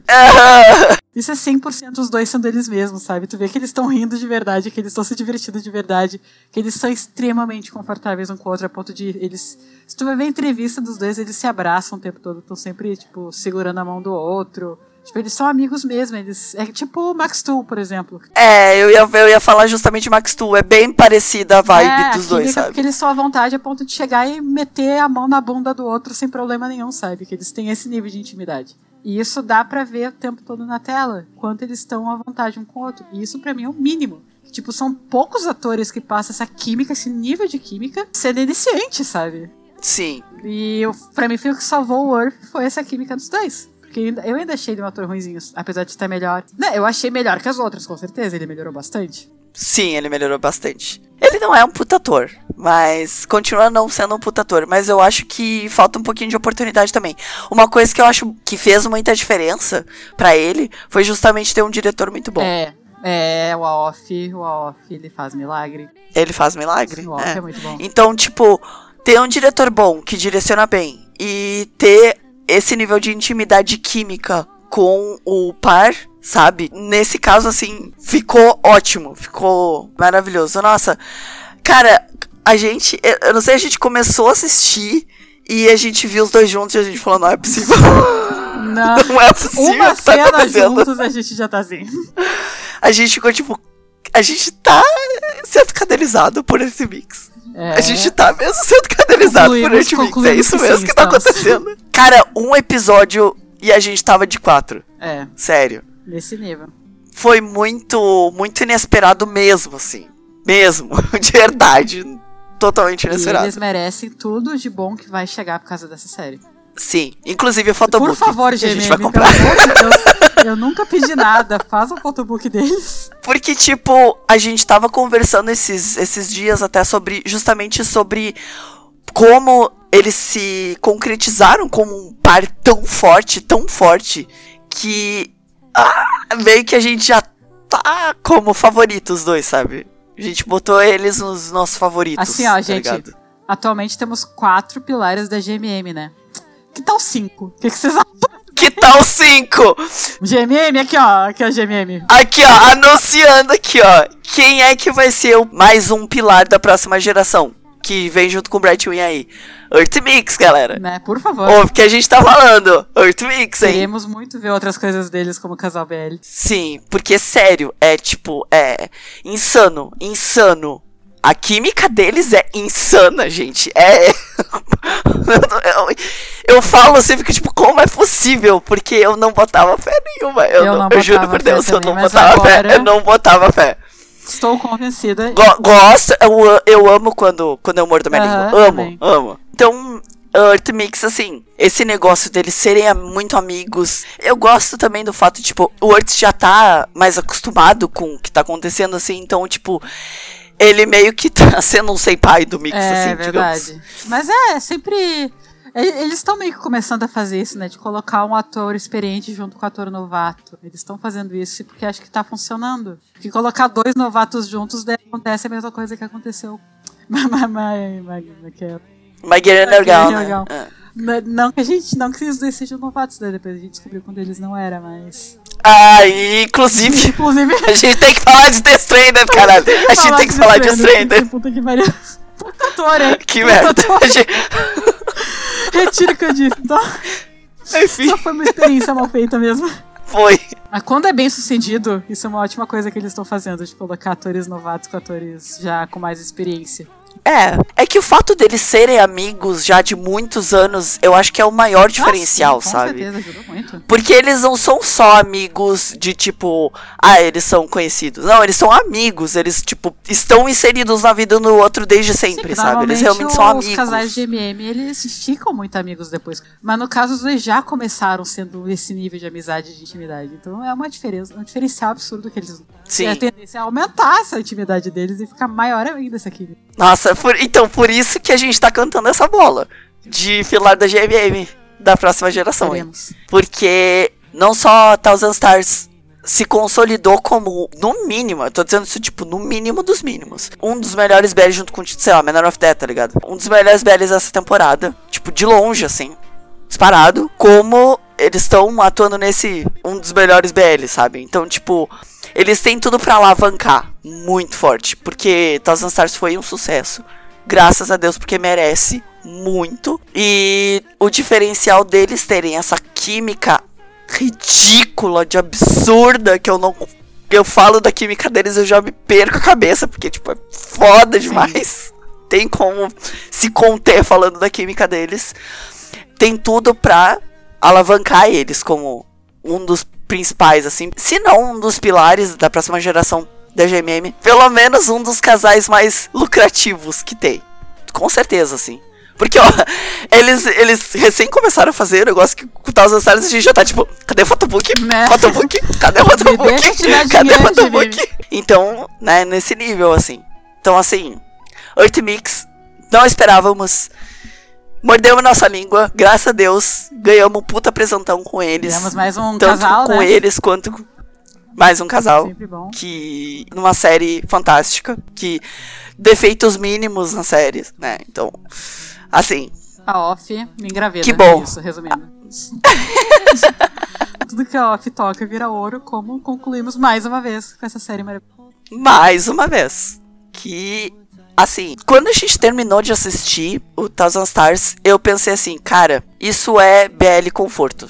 100% BL conforto, sabe? É daquele tipo que ele terminou de uma maneira tão bonita, sabe? Sim. Tão satisfatória, né? Acalentador. Acalentador, isso mesmo. Muito obrigado. Ele terminou de um jeito muito. Ele inteiro, assim, ele é acalentador, ele sabe, ele te dá um abracinho num dia frio, assim, te esquenta, sabe? É um BL conforto mesmo. É isso mesmo. E é uma coisa que falta um pouco, sabe? Porque. No geral, assim, a gente assiste os BLs, a gente tem nossos preferidos, a gente tem os nossos próprios BL conforto e tudo mais, né? De uma, uma questão pessoal. Mas é como essa história é contada. E como a, como a história é na raiz dela mesmo, sabe? Tipo, a natureza da história. Essa coisa de se encontrar, sabe? Tu tá perdido na vida e tu ter um objetivo e daí se encontrar na vida. Tipo, realmente assim. entender o teu lugar da tua própria vida, sabe? E ser contado de uma maneira muito bonita. Então, assim, Thousand Stars, belo conforto, belo perfeito. Eu nem, tem, nem, nem sei como encerrar, assim, porque, tipo, podia ficar rolando o resto da vida, assim. Encerrar dizendo que é 10 de 10, todos precisam assistir. 11 de 10. Mil- de 10. E muito obrigada, GMM. Eu te odeio, mas às vezes eu te amo. Eu amo a off. Se o off sair da GMM, pau no cu da GMM. É. Eu vou atrás do off. Eu, eu fico, eu fico com, os, com os meus atores que eu amo, mas meu coração fica meio É. triste. A gente, a, gente, a gente pode acompanhar duas coisas Pode, ao pode. mesmo tempo. Mas assim, da problema. GMM é total amor e ódio. Tem vezes que a gente quer destruir a GMM, tudo que ela ama, e tem vezes que a gente quer beijar a GMM na boca porque faz esse tipo de série. Sim. Então agora é esperar Bad Bunny, né?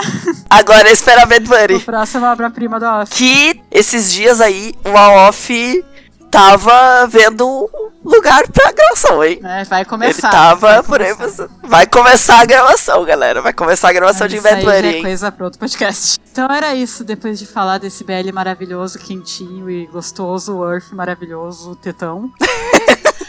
Vamos terminar por aqui. Nos sigam nas nossas redes. A gente tava meio sumido por causa das férias, mas agora vamos tentar voltar ou não, não sei. Não posso fazer promessas que eu sei que eu não vou cumprir. É, A gente vai é, tentar. Facebook, Instagram, Twitter e YouTube, 321 Play Podcast. E era isso, interajam com a gente, por favor, mandem pedidos, mandem beijo e nos vemos no próximo programa. Até o próximo episódio. Então, gente, tchau! Tchau.